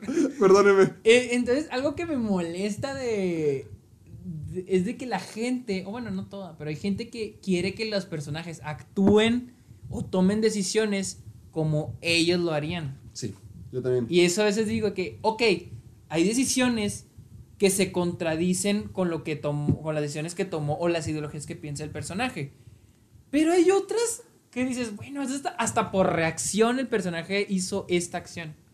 O sea, no esperes que el personaje. Ahora, no tú- esperes que tú seas el personaje. Ahora tú estás viendo la película, no estás en la situación del personaje. Es como un, e- un ejemplo tonto. Yo jugaba básquet y cuando, por ejemplo, mis papás decían, es que hace esto, yo de que es que yo estoy adentro de la cancha, está bien cabrón. Entonces, es lo mismo, siento que es algo similar de que tú estás viendo la película, es- tal vez es un poquito más fácil decir de que, ¿por qué el, actor- por qué el personaje no hizo esto? Y- ¿Crees que también eso funciona en los programas de concurso? Ya es que siempre decimos, ah, mogre baboso, yo sí me la sé. ¿Crees que sería lo mismo? Como que uno sí se pone nervioso cuando está ahí. Sí, pues sí. ¿Sí crees que sea...? El saber que estás frente a la cámara y que millones te van a ver. Ah, A pe- de- a- aunque seas muy talentoso en lo que sea, por ejemplo, bailando o cantando, no sé, lo que sea que haces a- hacer en el, en el programa, yo siento que igual pues, los nervios son nervios. O sea, ¿a poco tú no te pones nervioso Sí, cuando sí, hablas sí, en público? sí, por sí, por muy bien que hables en público, pero te pones nervioso. siempre, siempre. Es que no... No, es, es que siento que la gente es muy fácil que digan, no, yo haría esto. Sí, ajá. Pero no se trata de lo que tú harías, sino lo que le ocurre a este personaje. personaje. Hasta no, no siempre estás tú en control de lo que te pasa. Ni siquiera Juno, ni siquiera Hannah Baker estaban en control de muchas cosas de las que le pasaba. No están en el mismo Exactamente. contexto. Pero, pero estamos de acuerdo de que no quiero ver una cuarta que- temporada de una serie que nomás es que una se temporada quedó, se quedó, se debió haber quedado en una temporada. Yo defiendo Era la primera porque- temporada, las demás porque no. era porque era la historia de Anna Baker. Hannah. Hannah, bueno, güey, es que yo no la he visto, para mí es sin H. O sea, y, y era la historia de ella, o sea, y ya. Ajá, y hasta en la segunda temporada se marca la salida del personaje. Sí, porque la actriz ya no quiso salir. Sí, no la culpo porque era su gran personaje, pero ve, ahorita siento que ha hecho más cosas. Hasta salió en Knives Out. Salió, Oh, iba a sí es cierto. sí es y cierto. salió, y hizo muy buen trabajo en Knives Out. Sí es cierto. Y, tam- y también iba a salir en Avengers, o sea, sí, sí quiso moverse antes de estancarse. ¿Quién iba a ser en Avengers? Iba a ser la hija crecida de Tony Stark. De Tony Stark, sí es Ah, cuando se muere iba a tener una visión con ella, ya sacaron la imagen, la, la escena eliminada y toda la cosa. Oh, sí es Pero creo que, lo creo que encontraron la escena muy confusa, como que, ¿qué? ¿Quién es ella? Sí, sí, sí, sí, sí, sí. Sí, sí, sí supe que salió. ¿Y sabes con quién están? Dicen, hasta sacan el chiste de que tal vez hasta los tienen secuestrados. Suena lo- al cast de. Riverdale. ¿Por qué los tienen secuestrados? Dicen, esa serie ya. Yo me acuerdo que intenté. Porque dicen, esa serie cada vez renuevan y renuevan y renuevan, pero. Y los mismos actores y esa serie ya se está yendo el carajo. La neta, yo vi. Yo no, no sabía que estaba bien. Yo vi tres episodios porque una amiga me lo recomendó ¿Tres? hace mucho. Vi tres episodios y no lo aguanté. De, no, es que sigue viendo, sigue viendo. Y yo, Cuarto episodio, quinto. Y ya le dije, ¿sabes qué? Es que ya siento, estuvo, que, yo no puedo siento que verla". con esas series hay un morbo, por ejemplo, como con Gossip Girl, como... Sí, sí, la cosa del chisme. Ándale, es muy chismosa. El, la cosa de la sexualidad en adolescentes. Sabrina no se me hace una buena serie. Me- yo, yo había visto las dos primeras temporadas, les di, les di a intentar, pero no se me hace buena serie y a la gente le gusta por el chisme, por el triángulo amoroso y, con, y la temática de que es una bruja y de que hay hechizos, lo que sea. Sí, sí. O sea, a la gente le gusta el triángulo amoroso en el contexto, pero pues no, Sabrina se me hace lo mismo que Riverdale, es puras tramas de, de programa de secundaria. Sí, y luego yo, muchos comparan y a mí se me hace una falta de respeto Riverdale con Twin Peaks. ¡Ay, no! No, Ni- mis- Yo no he visto ninguna de las dos, pero yo sé que esa comparación no se hace. No, no, no, no. O sea, porque estamos hablando del asesinato de una adolescente en un pueblo chiquito. eh, no sé si Riverdale también es en el norte de Estados Unidos. O sea, hay un cierto. Pero no, o sea, no, no, no, no, no, no, por favor. Y yo he visto capítulos de Riverdale. El problema con Riverdale, y de hecho Twin Peaks tiene un bajoncito en la segunda temporada, y se sien- siento que está un poco similar. Es de que, nomás que Twin Peaks sí se siente un poquito más inocente, y Riverdale siento que sí, como dices, hay Sí, mucho, ya, le meten mucho, morbo, mucho ¿no? drama. Entonces, el- la cosa es de que me acuerdo que Riverdale tenía esta estructura. Empezaba el episodio, el, el de los así, 2, 3, 4, 5. Empezaba el episodio hablando del asesinato del misterio. Ah, no mames. De ahí para adelante, puro drama de las porristas y que el baile y que me habló feo y me dijo ojos tristes. La última escena. Siento que eso sí pasó. La última escena del episodio era algo del asesinato. Pues así decían el cliffhanger y ves el siguiente episodio. Ah. Siguiente episodio hablaban algo del, del asesinato y otra Puro vez drama puro chisme. últimos cinco minutos. Y los últimos 5 o 6 minutos, ahora sí, el, el misterio. Sí. No, entonces dije, no, ya no quiero ver. Ya. O sea, ni me. Sí, sí me causaba curiosidad el misterio. Pero si no lo desarrollaban, decía, pues no, así nos lo vamos a llevar. Sí, O de sea, que nomás los últimos cinco minutos para que siempre. ¿Qué pasó? Sí, ¿Qué si no vas a desarrollar nada, entonces ya mejor. Mejor me leo el spoiler después de ver quién mató a este vato. Sí, igual O yo siento que con 13 Reasons Why temporada 4, igual nomás voy a ver un resumen en internet y listo, no tengo Sí. ningún interés por verlo. Pero bueno. Yo, yo siento que ya llegamos hasta aquí, ya la batería de la laptop de Sergio ya llegó Ya. hasta el máximo. Y Dice justo, que ya estuvo, así que Justo en el momento. Amiguito, ¿dónde te seguimos? estoy en Twitter e Instagram como arroba el Sergio Muñoz. Ahí estoy. Héctor, ¿Ah, nomás? Pues sí, nomás. Ah, bueno, pues soy ya, tan famoso, ya, soy ya, famoso como tú. Ah, gracias. Eh, me pueden encontrar en YouTube como Caja de Películas, en Facebook y tú, hijo, Sergio está manoseando a mi perro. No es cierto, lo estoy acariciando. Eh, Sí, no, no, no te creas, me, me da gusto que te caiga bien y que le caigas también a él. Sara me ladra, no, le caigo Pero bien. Sara le ladra a todo el mundo porque no es tan social, pero te quiere. Lo hice para quedar bien. para no hacerme sentir mal. Síganme en Facebook y Twitter también como Caja de Películas y en Instagram como Soy Héctor Portillo. Ya saben que pueden encontrar el Club de los Amargados en Spotify, en iTunes y en iBox. Descárguense el programa y no olviden compartirlo. Siempre nos está yendo bien. Queremos mantener eso, queremos seguir subiendo, queremos seguir haciendo pláticas de películas y sobre todo seguir hablando De Jackie Jill. Así que háganlo, compártanlo para apoyar al programa y siempre utilicen el hashtag Soy Amargado para ponerse en contacto con Sergio y conmigo a través de nuestras redes sociales y también para mandarnos sus recomendaciones, sus sugerencias, ya sea de temas de programa, ya sea de películas que podríamos ver o cualquier duda que ustedes tengan. Así que mándenoslo y vamos a estar siempre atentos por ustedes, nuestros amargados. Así que. ¿Ya fue pues, todo? Yo creo que sí, está. Ah, fue todo. Ah, Este fue un buen episodio, me gustó. Ah, y ahora sí, noticias. Ya empieza a ver noticias. Ya, Qué empie- ya bonito, empieza a bonito. reanimarse esto, ya empieza a reanimarse, qué bonito. Pero bueno, Muchísimas gracias y nos vemos la próxima semana. bye. Bye.